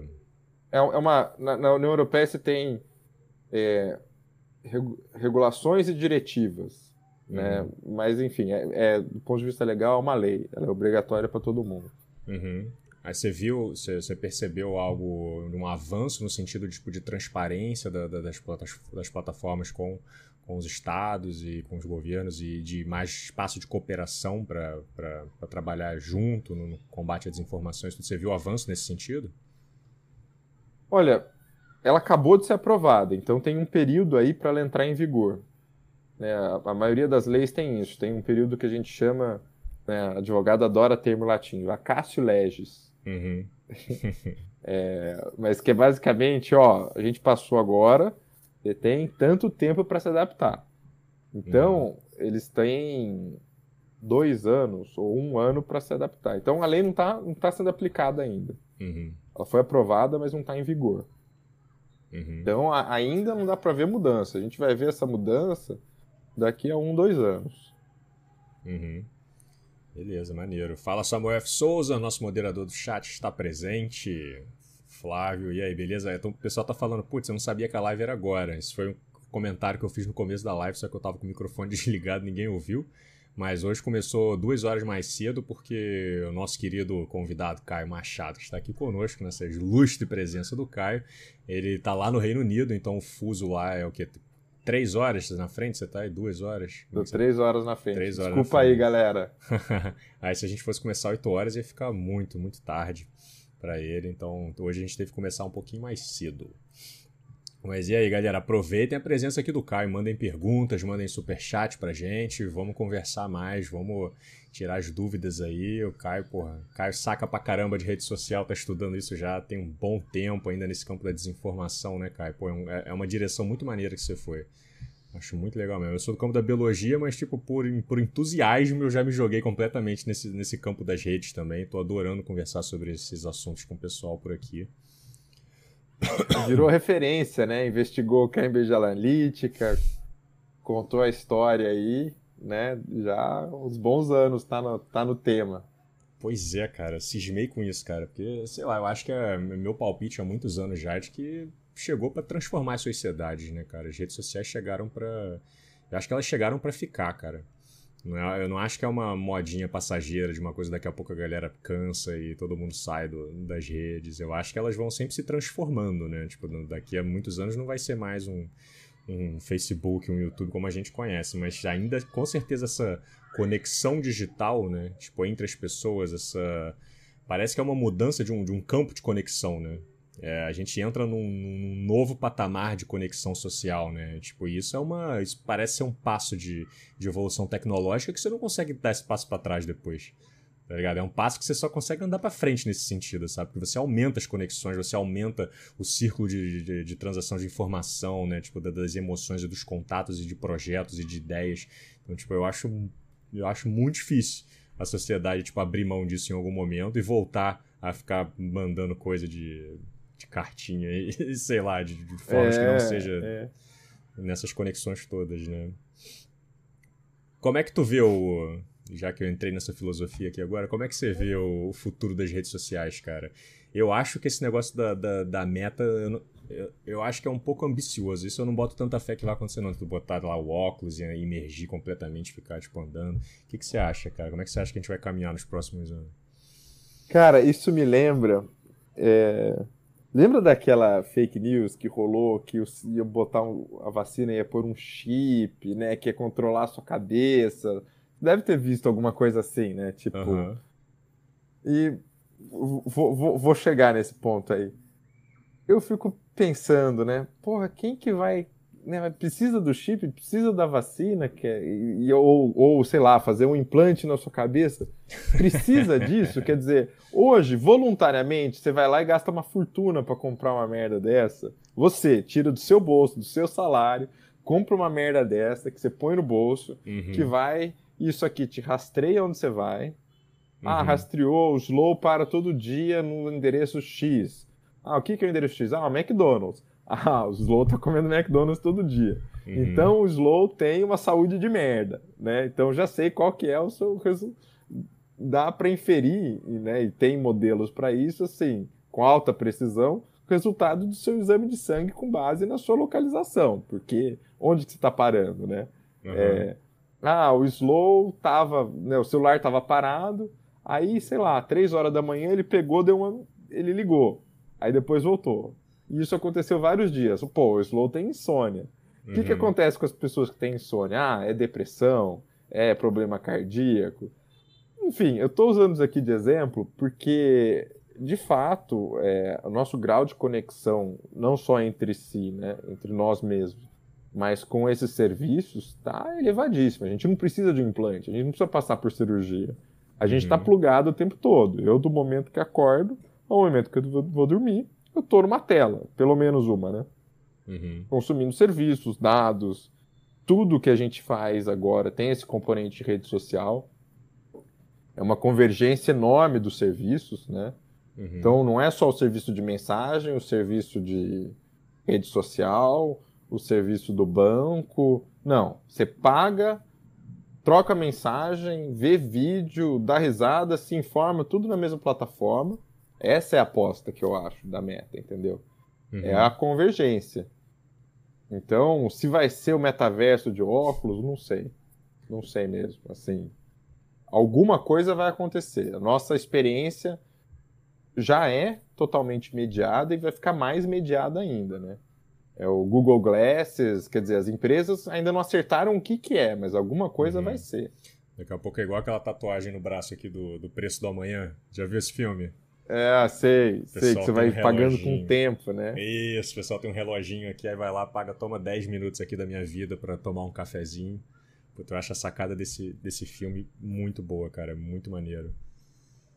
A gente pode caminhar pra uma doideira dessa, né? Já direção de ciborgue, né? É como se a gente estivesse se tornando ciborgues, né? Trazendo a tecnologia mais para dentro da gente para fazer essa conexão ainda mais ainda mais intensa, né? Isso eu, isso eu acho que é bem plausível que vai rolar. A gente se tornando ciborgues. É, tem tem uma, uma socióloga que ela, ela desenvolveu a teoria do ciborgue, né? Que nós somos ciborgues, assim, a gente já é completamente simbiótico com a tecnologia. A gente não se dá tanto conta, mas, por exemplo, você usa tecnologia para ver, né? Uhum. Você usa tecnologia para manter a temperatura. É, lógico que com a tecnologia digital isso tem um salto. Uhum. Mas a gente não consegue dissociar mais a nossa pessoa de tecnologias. A gente só não associa mais roupa que é uma tecnologia, porque já é batido, mas uhum. é uma tecnologia, né? É... E falando do preço do tempo, se você pensar, cara, é...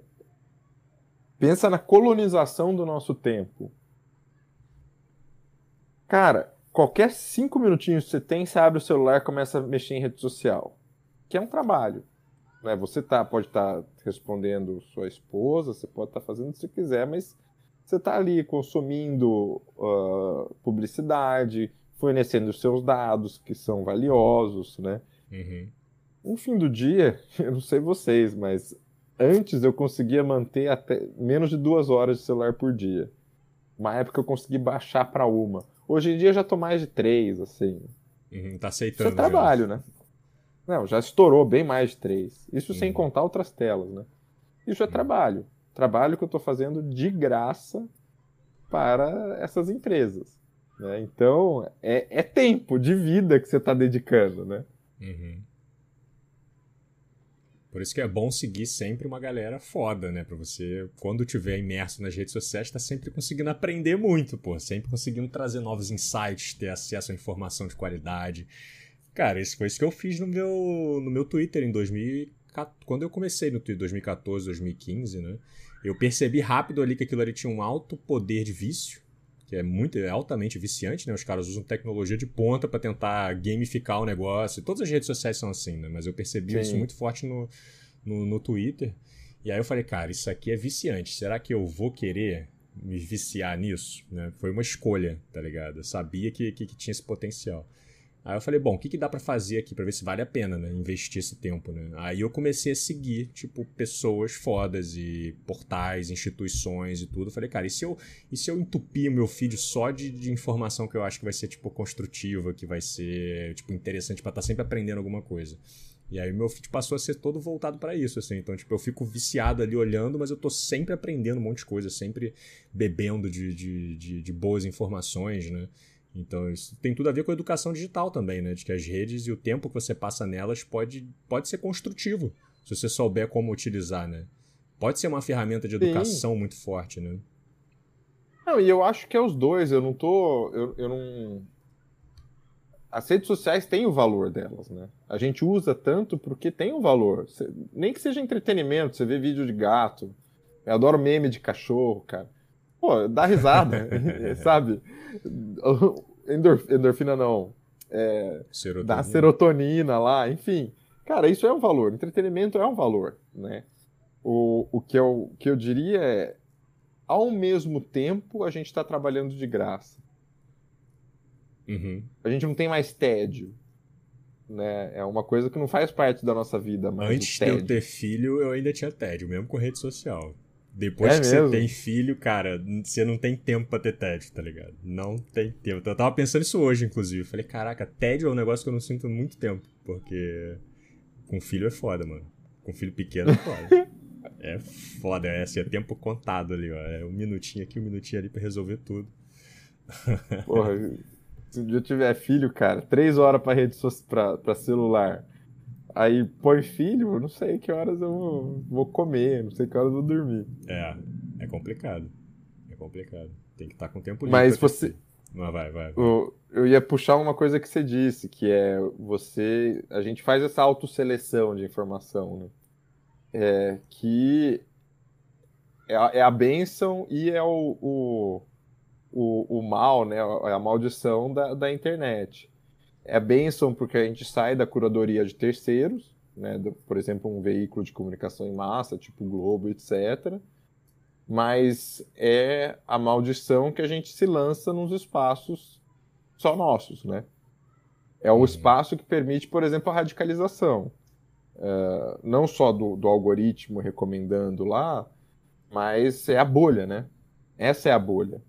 É, uhum. Então, é, é um é um exercício que a gente precisa fazer consciente de, de consumir informação e, e entra de novo ao que foi dito no, no chat sobre uh, educação midiática tal, que é a gente precisa tornar o consumo de informação um ato deliberado, que é o que você fez, né?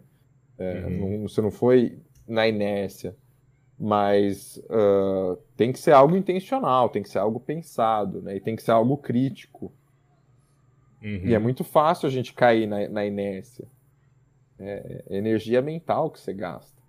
É, as redes são feitas para tu cair na inércia, né? Elas são feitas para ir te puxando ali, você só ir tipo, ah, legal, vou dar um like aqui, uma coisa aqui, uma coisa aqui. Aí quando você vai ver, ela tá te moldando já, te levando para um, pra um campo que ela sabe que se você cair por ali, você vai ser, você vai ter mais chances de consumir os produtos que ela tá te apresentando, né? Tem todo o objetivo e... de te moldar como um consumidor, né, cara? É, com certeza, com certeza. E eu acho que tem também incentivos acidentais, vamos dizer.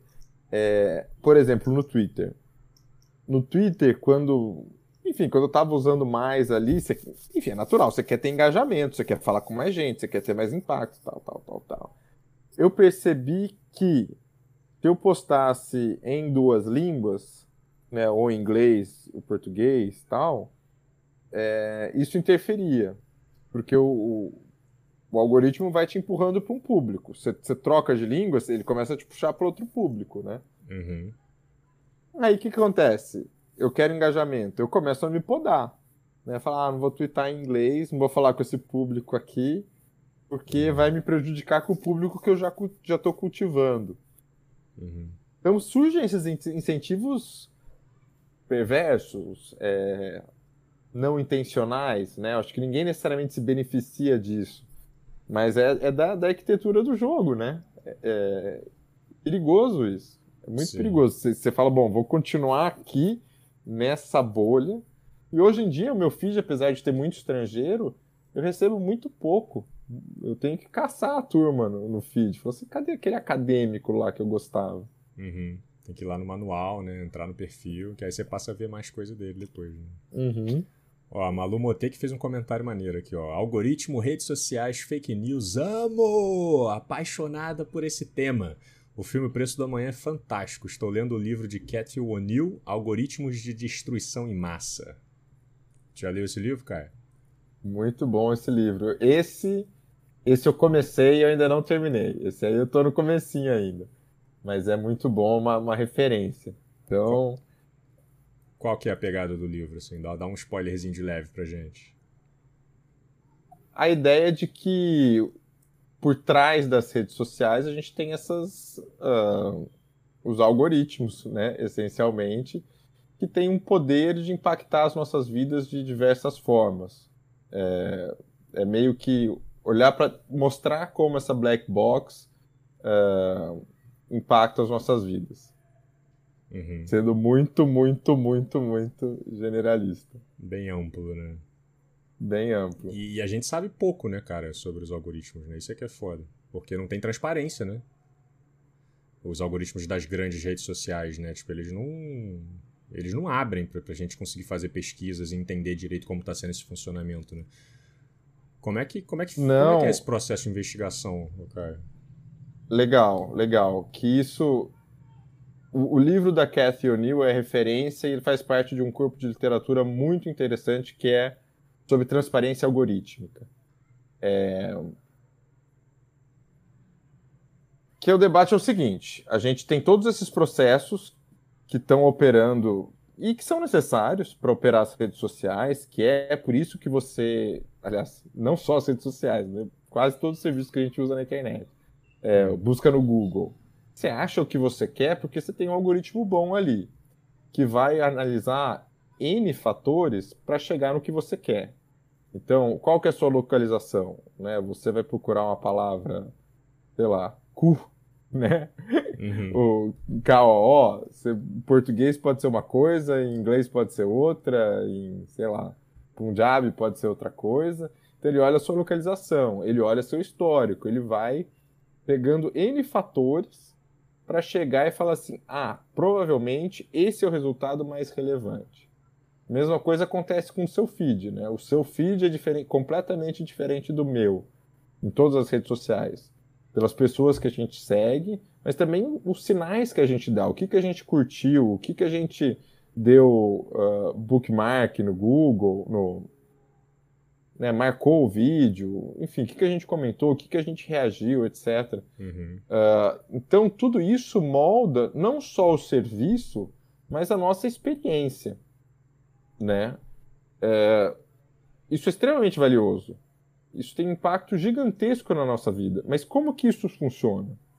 Porque aí, se você procurar no Google homem bonito ou mulher bonita, você vai receber uma galera branca, por exemplo. Por que, que isso acontece? Porque provavelmente a associação nas bases de dados que o, que, o, que o Google busca entre a palavra bonito e uma imagem é geralmente são de pessoas brancas, por conta de vieses que já existem né, nessas bases de dados.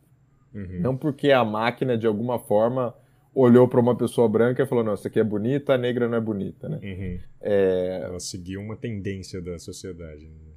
Pois é, mas a gente só detecta isso na hora do erro. Entendeu? Uhum. E a gente não sabe quais outros erros estão operando ali no dia a dia e que estão afetando as nossas vidas. E aí a, os exemplos disso que, que existem uh, são, são muitos. Né? Por exemplo, um caso famosíssimo é o da Compass, que foi um. Cara, um algoritmo, um, servi um software né, que, tinha, que foi vendido para alguns tribunais dos Estados Unidos para ajudar na determinação de fiança. É... E aí, enfim, descobriram que o negócio tinha um viés racista. Que não foi intencional, uhum. mas que, pela forma que o negócio foi construído e o algoritmo foi treinado, ele detectava um índice de periculosidade maior em pessoas negras do que pessoas brancas.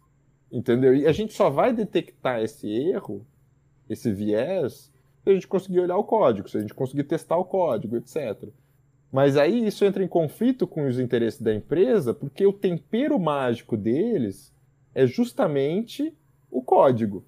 Uhum. É por isso que o Google funciona melhor que o Bing, ou que o Yahoo, né? É...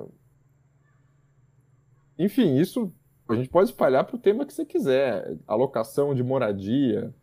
É, o Twitter teve um, um, um, lance disso há um tempo atrás.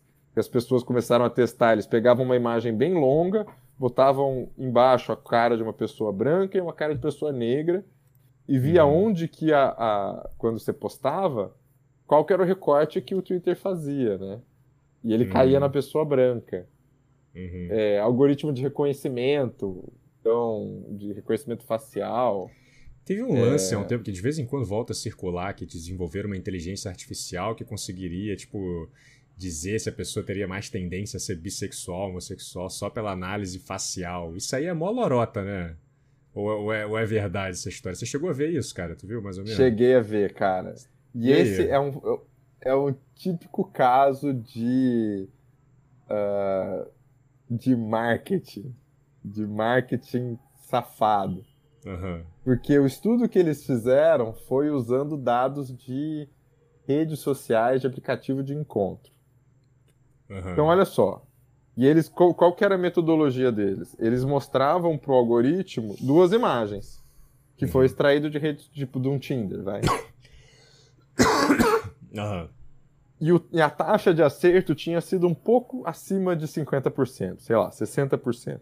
Esse, esse, esse, lance é meio antigo, né? Acho que era 2017, então eu posso estar errando assim nos números e tal. Uhum. Mas foi um acerto que não era nada de outro mundo. E por que que esse estudo é safado? Por que, que eu falo que ele é safado?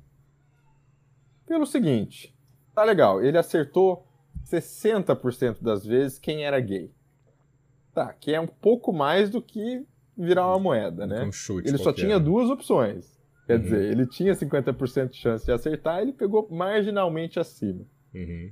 Só que eles usaram imagens de rede social, de, de aplicativo de encontro. Que é um, é um ambiente altamente performativo. Uhum. Entendeu? Sim. Aliás, redes sociais sempre são. Você vai pôr uma foto no LinkedIn de terno. Você põe no Instagram, na praia. Você põe no Tinder, um negócio fazendo de um jeito. Uhum. Né? E você tem um, um padrão de comportamento ali uh, do público gay, né? Então, quer dizer, ainda nesse contexto que eles controlaram, eles controlaram a chance de acertar em 50%, e ainda assim a margem de aceito for um pouquinho maior, um pouquinho entendeu? Um pouquinho né? maior. É. E aí eu acho que é não é tão revolucionário quanto promete. Né? É, alguma coisa eles sabiam que estavam fazendo, porque eles tiveram os resultadinhos, provavelmente, né? tem que fazer uma análise uh, detalhada para ver se, se, isso foi por acaso ou se foi de fato do, do tratamento que eles deram. Uhum. Mas aí tem um perigo que é, você cria essa, esse método, mas dá margem para uma frenologia, entendeu? Dá margem, fala assim, olha, a máquina está detectando traços na aparência da pessoa que indicam que ela, se, se gay, que ela é gay, entendeu? Uhum. Há uma biologia nisso. Uhum. O que é muito perigoso. Né? Você está dando munição para um discurso muito perigoso e sem embasamento científico adequado. Uhum. Total. Não, é bom esclarecer mesmo, porque eu já vi isso sendo compartilhado trocentas vezes por aí. Hora ou outra volta, volta, chega em ondas, assim. Daqui a pouco vão circular de novo aí esse estudo que fizeram. Ah, dá para descobrir só olhando na cara.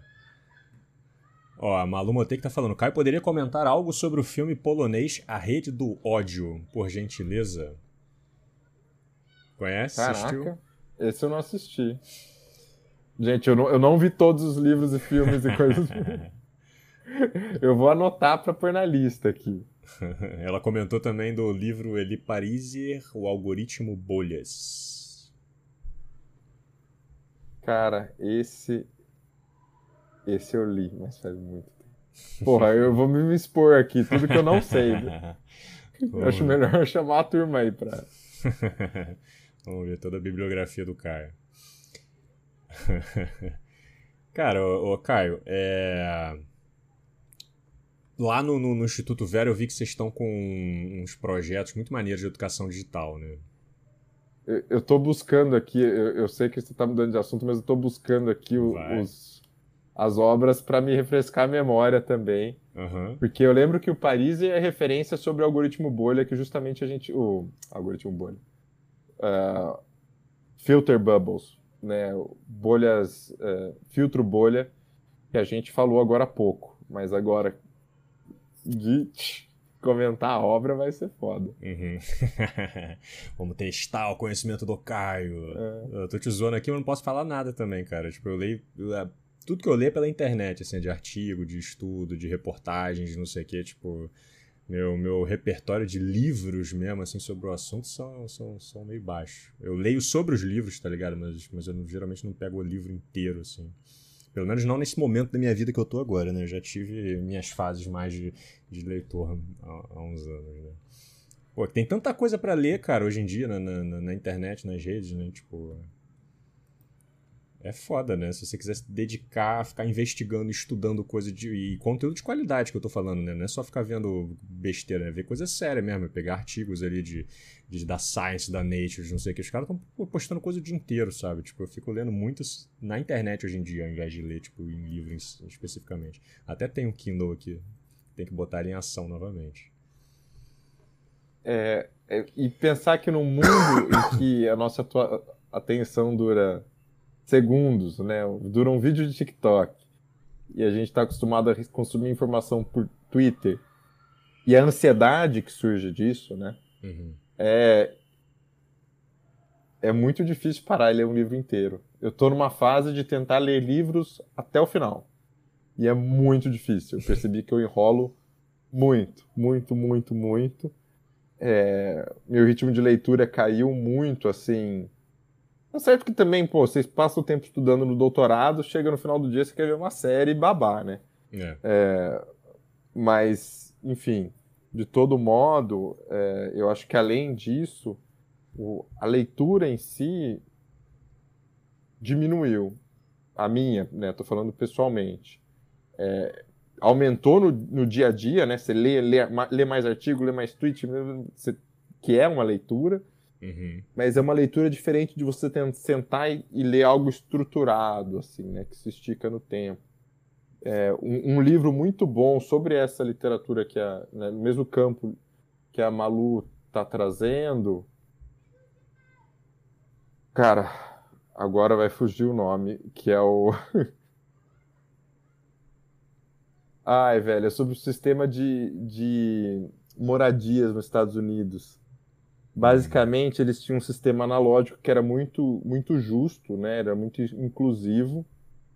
E a, a pesquisadora foi acompanhou um processo de digitalização. E foi muito interessante que a introdução do digital foi também um processo de exclusão. Que aí uhum. toda, você tinha toda aquela burocracia, mas tinha pessoas no processo, né? E aí as pessoas se empenhavam e ajudavam, etc. Né? E você tinha o assistente social, etc. E aí a introdução do algoritmo foi um, foi um corte de gastos não só no serviço, mas também uma diminuição do serviço mediado pela tecnologia. Que aí, pô, você está falando com a máquina, é mais ou menos aquela experiência do, do call center, né? Que antes você, você tem um problema na telefonia, você falava lá, e, enfim, você ia lá xingando, ia passando de um para outro tal, mas eventualmente resolvia. Uhum. Agora você está num chat com um robô. Era essa a lógica, e é o estudo de caso sobre essa lógica da transformação de um dos estados do, do, dos Estados Unidos. Uhum. Automating Inequality. Esse é o livro. Agora vou jogar aqui para lembrar qual é o nome da, da autora. Uh, mas que é, é muito legal e também nessa também é referência uh, nessa área e que eu acho muito interessante de pensar como que a digitalização pode ser usada como um processo de destruição de um serviço, não, né, que a gente sempre fala, pô, são pessoas, é automatizado, etc, mas a tecnologia pode ser usada para o bem e para o mal, né? Uhum. É, verdade mesmo, verdade mesmo. Isso me lembrou uma conversa que eu tive com um amigo meu na faculdade, que ele estava fazendo todo um trabalho com a equipe dele de de ir a, atrás de, de, agricultores familiares e tudo para dar o suporte, tentar fazer ali uma conexão para trazer os alimentos deles para serem vendidos nas feiras lá mais próximos da, da, faculdade, lá em alguns cantos da cidade, não sei o quê. E aí eu já vim com a minha cabeça toda de rede social, né? Porra, mas por que, que você não, não, não, por que, que não tenta criar uma plataforma, aplicativo, um negócio assim para ficar mais fácil deles conseguirem se conectar e tudo, para poderem trazer os alimentos? Tudo.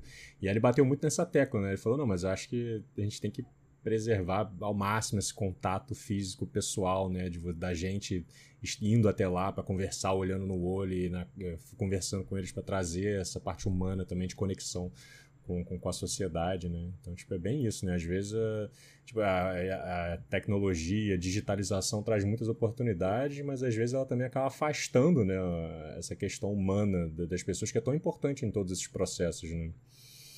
Sim, Pô, com certeza. Muitas vezes o contato com o humano é parte do serviço. Pois é, a parte Entendeu? fundamental da nossa existência, né? Que, que, com as redes a gente, porra, a gente, a gente precisa de mais disso, né, cara? Ainda mais depois dessa pandemia, meu Deus do céu. Isso foi uma loucura, né, cara? Esse isolamento social. Foi, porra, que período que a gente viveu, cara. Nossa. Eu tô até hoje para recuperar, tipo, o, o, gás energético que eu tinha antes da, da pandemia, sabe? Eu tinha uma, uma, eu tinha uma energia social, assim, muito forte. Tu, tu vivenciou um pouco dessa, dessa, dessa minha vibe quando a gente se encontrou aí no, no, nesse, nessa festa do Instituto Vera aí, que foi muito maneiro, né? Que a gente tomou uma cerveja junto com o pessoal. Aquilo umas, aí, né? umas, umas cervejinhas terminando lá num, num sambinha da Lapa de madrugada. Foi muito bom, né, cara? Foi muito bom. Aquilo ali era, era muito frequente para mim, aquilo ali era a minha vida. Aí veio a pandemia, pô, ah, meu Deus, agora você só pode ver as pessoas pela internet. Para mim, na pandemia, o Matrix virou. Não é mais metáfora, sabe? Não é, é virou realidade. Era tipo. você tava plugado, assim, tipo. Uhum. Não diretamente, mas você tava ali, você acordava, ia pro computador, fazia desde o lazer até trabalho e depois voltava pra sua cama, entendeu? Uhum. Capaz até de botar um aplicativo de monitoramento do sono ali, né? Pra ver se você tá dormindo bem e tal. É. Uhum. foi, a prova, que, foi a prova que o real faz falta, sabe? Que Nossa. o real. Tudo isso é real, aliás, é o físico. Uhum. Sim, sim, sim. O, Matrix, o Matrix tu falou tudo agora. e, e ok, vamos lá então. Vamos falar. É, tu falando já de Instituto Vera, né? Vocês estão com os programas muito maneiros de educação digital lá. Um deles eu, a gente estava organizando, estou aparecendo na live para a gente conversar, que era o Fake Dói e tudo. É, às vezes eu falo também, tipo, né, já falei algumas vezes com o pessoal sobre, tipo, uma, umas técnicas básicas, né? Tipo, conferir as fontes, para as pessoas não ficarem tão vulneráveis sempre à desinformação, né? Tem alguns insights aí que tu acha que vale a pena compartilhar com a gente nesse sentido? Você acha que que é importante aqui o nosso público ficar sabendo para conseguir caminhar melhor nessa loucura da, das redes hoje em dia? Pô, vou aproveitar que a gente está no YouTube para fazer, na verdade, uma chamada. Vou hum. chamar na chincha aqui. Boa. Que a gente tem um projeto em parceria com o Chico, né, do Blabalogia, que é professor na Universidade de Exeter, aqui no Reino Unido, e apoiado pela Mozilla, que é a fundação que, que montou o Wikipedia, né? Não, que montou o Wikipedia não, essa foi o Wikimedia, desculpa, que montou o Firefox, hum. é, que é o navegador que eu uso, não sei se vocês usam também, mas uma série de iniciativas protegem nossa privacidade. Mas enfim, a gente está montando um, a gente está pesquisando o YouTube e a gente tem um monitoramento de vídeos políticos no YouTube. E é algo feito crowdsourced, entendeu? Então você baixa um aplicativo lá, que é o aplicativo da Mozilla, né? A gente usou ele como base, então é confiável, enfim. E quando você vê um vídeo político lá, você pum, marca pra gente. E é assim, com a participação de vários usuários, a gente está fazendo um estudo inédito aí uh, sobre o conteúdo político no YouTube. Saindo do que é marcado como político, né? Porque muita coisa que é política está marcado como games, tá, tá em. Enfim, tá, tá navegando aí de forma, às vezes, sorrateira, às vezes acidental. Uhum. Então, quem puder ajudar, é, é só um plugin que você baixa ali no seu navegador. Ele também tem no Chrome, tem, não precisa ser só o Firefox. É... E aí a gente vai ter resultados interessantes aí. É, sobre o Vero, eu traria alguns highlights mais recentes. É...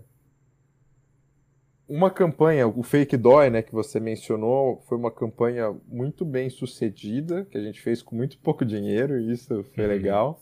Uhum. Mas que a ideia era a seguinte: falar, bom, não adianta a gente ficar martelando a nossa visão dos fatos, a gente ficar amplificando uh, checadores. Né? Os checadores têm um trabalho super importante, mas é, não, não adianta a gente servir de canal de escoamento de informações durante o período eleitoral. A gente precisa equipar as pessoas a checarem, né? Uhum. E a consumirem informações de maneira crítica. Então, a gente mirou os jovens e a gente falou assim, ó, vamos oferecer para eles ferramentas de investigação online. Tem um, um, um termo que chama OSINT, né, que é Open Source Investigation Tools. Ferramentas de investigação open source. Que vai de coisa muito simples, tipo a busca reversa de imagem no Google, uhum. até algumas ferramentas mais sofisticadas, mas também abertas e gratuitas. Tipo, você joga a imagem lá e ele te dá uma, uma chance, uma probabilidade daquela imagem ter sido editada. A gente falou, vamos despertar o interesse da galera nisso. A gente fez vários tutoriaizinhos e aí, né, com a ajuda de comunicadores tal, a gente, ajuda, a gente fez isso circular. Qual é a ideia? A gente vai trazer a verdade para essas pessoas? Não, não vamos. Né? Uhum. Né? Nem, nem somos donos da verdade. Mas só delas terem a capacidade de investigar mais a fundo já vai qualificar o debate. E eles, vão, e eles vão trazer isso para a família deles também, né?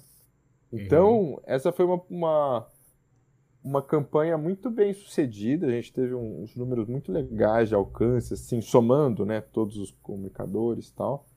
É... E eu achei muito promissor, porque foi feito com muito pouco, né? uhum. né? Muito pouco recurso. Além disso, pô, a gente deu treinamento até pro STF, né? Pro, pro staff, pro, pro equipe do STF sobre essas ferramentas. Treinaram o Xandão para ir lá pegar os bolsonaristas.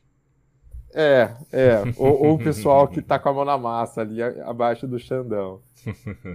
Mas que mostrou também a necessidade, porque a gente ia fazer com o TSE, aí o STF ficou sabendo, puxou para si, aí os TREs né, os tribunais regionais eleitorais apareceram, falando, não, a gente quer também. Aí o CNJ apareceu, aí o Ministério Público, e aí na hora que o Ministério Público apareceu, o, STF falou, não, vai ser só para judiciário. Queriam mas, enfim, prioridade. Né? Enfim. Né? Exclusividade, é, mas, né? Mostra como tem uma demanda, né? Como tem uma demanda. Então, não só o trabalho de rede que a gente fez como Fake Dói, que aí enfim, né, você conhece muito bem porque você tá, tá participa e está nessa há muito tempo, mas também um trabalho de bastidor, de falar assim, poxa, gente, vamos entender o que, que é isso aqui, vamos uhum. fazer um, Cara, um, peraí, zoom aqui. Vocês treinaram esse pessoal para fazer curadoria de informação? Pô, muito maneiro, cara. Para fazer investigação. E, armazenamento. Então, por exemplo, é, a gente trouxe um professor aqui de Oxford, trouxemos um, o diretor do DFR Lab. Aliás, uhum. quem tiver interesse, quiser ver investigações sobre fake news, recomendo DFR Lab. Eles são muito bons. Né? Eu, passei, é... eu passei a seguir depois que eu te conheci, inclusive. Ah, eles, são, eles fazem um trabalho legal de investigação. DRF Lab. É, inclusive, inclusive foi a Luísa Bandeira, né, na época trabalhava com eles, que descobriu todo aquele esquema do Tércio Arnaud, acho que foi final de 2020, que era um, um funcionário do Planalto, né, usando computadores do Planalto tal, que criou um monte de perfis falsos que ficava apoiando, re, repostando é, conteúdo bolsonarista, né? Enfim, foi ela que descobriu, então foi o trabalho deles. Tô querendo chamar ela é... pra vir aqui bater um papo. Já comentei com ela já. Pro ano que vem vai rolar. Ah, legal, legal. Puta, ela é muito boa. Ela também tá pra ter um filho. Ah, acho, é? Acho Puta, que ainda não nasceu. Então tem que chamar rápido então, porque depois que nascer, fudeu. É, aí fica pra, pra quando fizer 18 anos. É. Pô, daqui a 18 anos eu fico livre. Você vai sobrar um tempinho. Uhum. Mas e aí? E, bom, eu me perdi no raciocínio aqui. Uhum. eu falei do, dos. Ah, é, do curso. Isso. Então, eu chamei o pessoal do DFR Lab, o pessoal do, de Oxford, e a gente também falou, né, deu uma parte desse treinamento. Foi um dia de intensivão que a gente ofereceu para essas organizações. E, puta, foi, foi muito bem recebido, foi uma experiência muito legal mostra como tem uma necessidade, né? A gente cobra as autoridades, mas às vezes a gente também pode falar assim, ó, tem aqui um conteúdo que eu acho que vai servir para vocês. E eles têm interesse, né? Pô, espetacular, né, cara? Esse é um campo muito fértil ainda, né? Muito fértil. Tem que tem muito, muito trabalho para ser feito nessa direção de interesse de, de, tudo quanto é setor da sociedade, né? sociedade inteira, praticamente, né? Compreender melhor essa, essa dinâmica de fluxo de informação e como como navegar, né? Tipo, e como investigar as redes, né? Isso é um campo muito, muito recente, né? Muito novo, muito promissor ainda. É, é, muito promissor. E uma coisa que eu acho promissora, a gente já teve esse papo algumas vezes, é pensar o papel dos comunicadores nisso tudo, né? Que é uma coisa muito marginalizada ainda. Marginalizada no sentido de, de não ter o prestígio institucional. Uhum. É, eu acho que a pandemia mudou muito isso, né? Figuras, divulgadores científicos, tal, ganharam relevância, foram parar na CPI, que se você olhar assim, é, né, que loucuras. Uhum. Antes da pandemia isso não era inimaginável. Se fosse assim, você vai trazer um divulgador para falar o que, que é ciência. Uhum. Mas então eu achei que uh, foi uma oportunidade para para esses atores mostrarem né, o, o, valor do trabalho, uh, a seriedade e tal. Então, eu, eu acho que houve uma evolução, mas eu diria que, que tem um papel ainda muito a ser construído. Né? É reconhecido e construído. Uh, tem um grau de, de institucionalidade que precisa ter. Né? Pô, olha quantos. Olha o jornalismo que tem é muito mais profissionalizado, uhum. né? É, pô, foram 200 anos aí de jornalismo, né? Para chegar nas boas práticas tal. Uhum. É, eu, eu acho que a comunicação digital também vai, vai seguir esse percurso. E, enfim, a gente faz, as, por exemplo, a campanha do Fake Dói, a gente busca comunicadores, a gente busca acionar a rede justamente por acreditar né, no, no, potencial dessa rede, mas também para reforçar a rede. Falar assim, ó, é nesse espaço aqui que você vai encontrar informação, sabe? Uhum. Uhum. É, tem que investir, né, mano? Investir nessa galera, investir no pessoal. O Agon tá perguntando: há algum plano de um curso aberto online do DRF Lab ou foi só aquela primeira vez? Hum... Olha, o próprio uh, Lab, eles oferecem uh, cursos gratuitos uh, que eles abrem turmas, sabe? Eu mesmo já fiz esse curso há alguns anos. E aí tem investigação no Twitter, tem umas coisas, é, é bem legal. Então, uh, se você quiser buscar alguma coisa assim, uma, uma, formação, eu recomendo buscar no site deles, que é inclusive o que aqui spoiler, né? É, vazamento, Mônica Bergamo tal. É o que a gente está conversando com eles para trazer para cá. o Brasil, né, de alguma forma. É, mas atualmente eles que oferecem esses treinamentos de forma consistente. Boa, boa, boa. Olha, mas só... vocês podem pode olhar nosso conteúdo do Fake Dói também, que ali tem os vídeos instrutivos tal, tem um site com compilando todos os vídeos e tem o material também. Boa. Eu vou botar o link na, na descrição aqui do, dessa live aqui depois para o pessoal poder acessar. Acessar o, esses materiais todos do Vero, do DF, DF Lab, né? DFR Lab, DFR é. Lab. Ó, é queria... Digital Forensics, né, de forense e tal, Research Lab. Uhum. Ó, eu queria dizer que eu tô cheio de marca na cara, mas isso aqui não são espinhas, tá? E é, essas marquinhas vermelhas aqui é porque eu peguei uma doença que o meu filho passou para mim, que eu fiquei com a mão toda pintada, tá ligado? Agora tá começando a desaparecer, mas eu fiquei como se fosse tipo uma catapora, só que não é catapora, é uma parada raríssima de passar para adulto, que é um negócio chamado pé, mão, boca. A pediatra falou: não, isso não passa para adulto, não. As chances Cabeça são... e pé. É. As chances são extremamente raras. Aí eu, ah, então tá. Aí deu dois dias, eu tava tipo, uh, com febre, passando mal na cama e ficando cheio de, de bolinha vermelha espalhado pelo meu corpo inteiro. E essa maior aqui, ó, que parece que é uma maior espinhão enorme. Isso daqui, sabe o que foi, cara? Isso aqui foi, foi uma porra de uma cabeçada que eu dei na porta da geladeira, cara. Você tem noção do que é dar uma, uma testada na porta da geladeira? Sangrou, mano. Deixa eu... Fica a testa sangrando. Ah. O, o, a testada na geladeira, eu não sei o nome científico, mas para isso que você, que você pegou do seu filho, isso tem nome científico, é pereba. Vereba. Pegou pereba. Pereba no corpo inteiro, puta merda. É, esse é o nome técnico. Não, mas esse aqui da geladeira foi foda, porque tem tipo um varal na frente da, da geladeira. Aí às vezes o pessoal, a gente pendura tipo lençol, aí tu tem que abaixar a cabeça para tu conseguir passar. Aí eu tava na pressa toda, aí tipo abri a geladeira, aí numa dessa de, de baixar a cabeça assim, um bom enfiei a testa na, na quina da porta da geladeira. E aí ficou sangrando, deu um galo e tudo. Eu tô com Nossa. esse marcão vermelho aqui. Banho de sal grosso vai bem, hein? Pois é, pois é, pois é, tô precisando mesmo. Falando em curas milagrosas, um banho de sal grosso vai bem, cara. Pô, pois é. Ô, Kai, já tá tarde aí pra tu, né, cara? Já estamos batendo nosso tempo aqui de live também, não vou te segurar mais por muito tempo, não. Faz então aí as tuas considerações finais, cara. Quero agradecendo bastante aí a tua presença.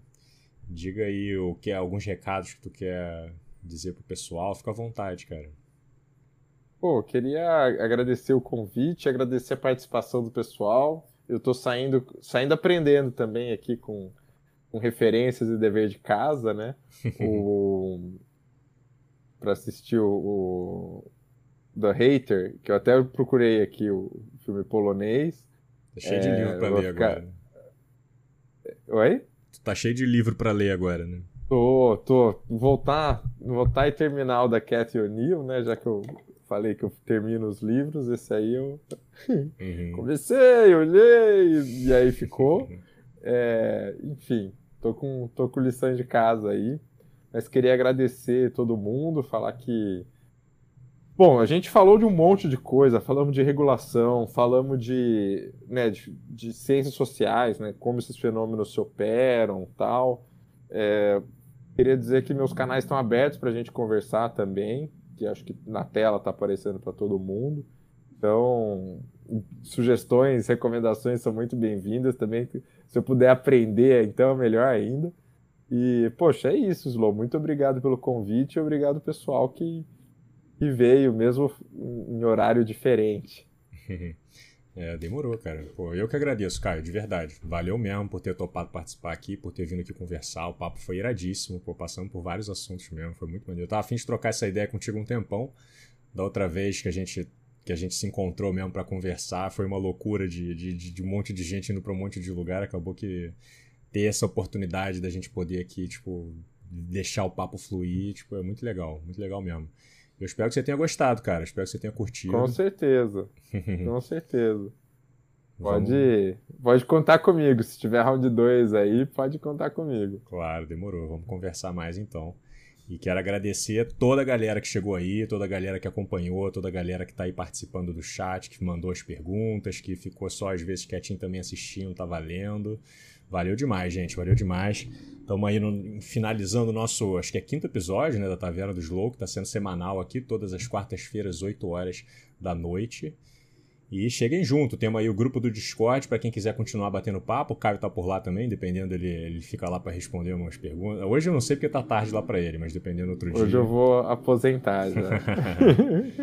Mas é isso aí, o link pro grupo do Discord está aqui no, no, na mensagem fixada aqui. Então é só vocês clicarem lá, acessarem. Vocês podem continuar batendo papo lá, a gente pode continuar conversando, tirando dúvidas.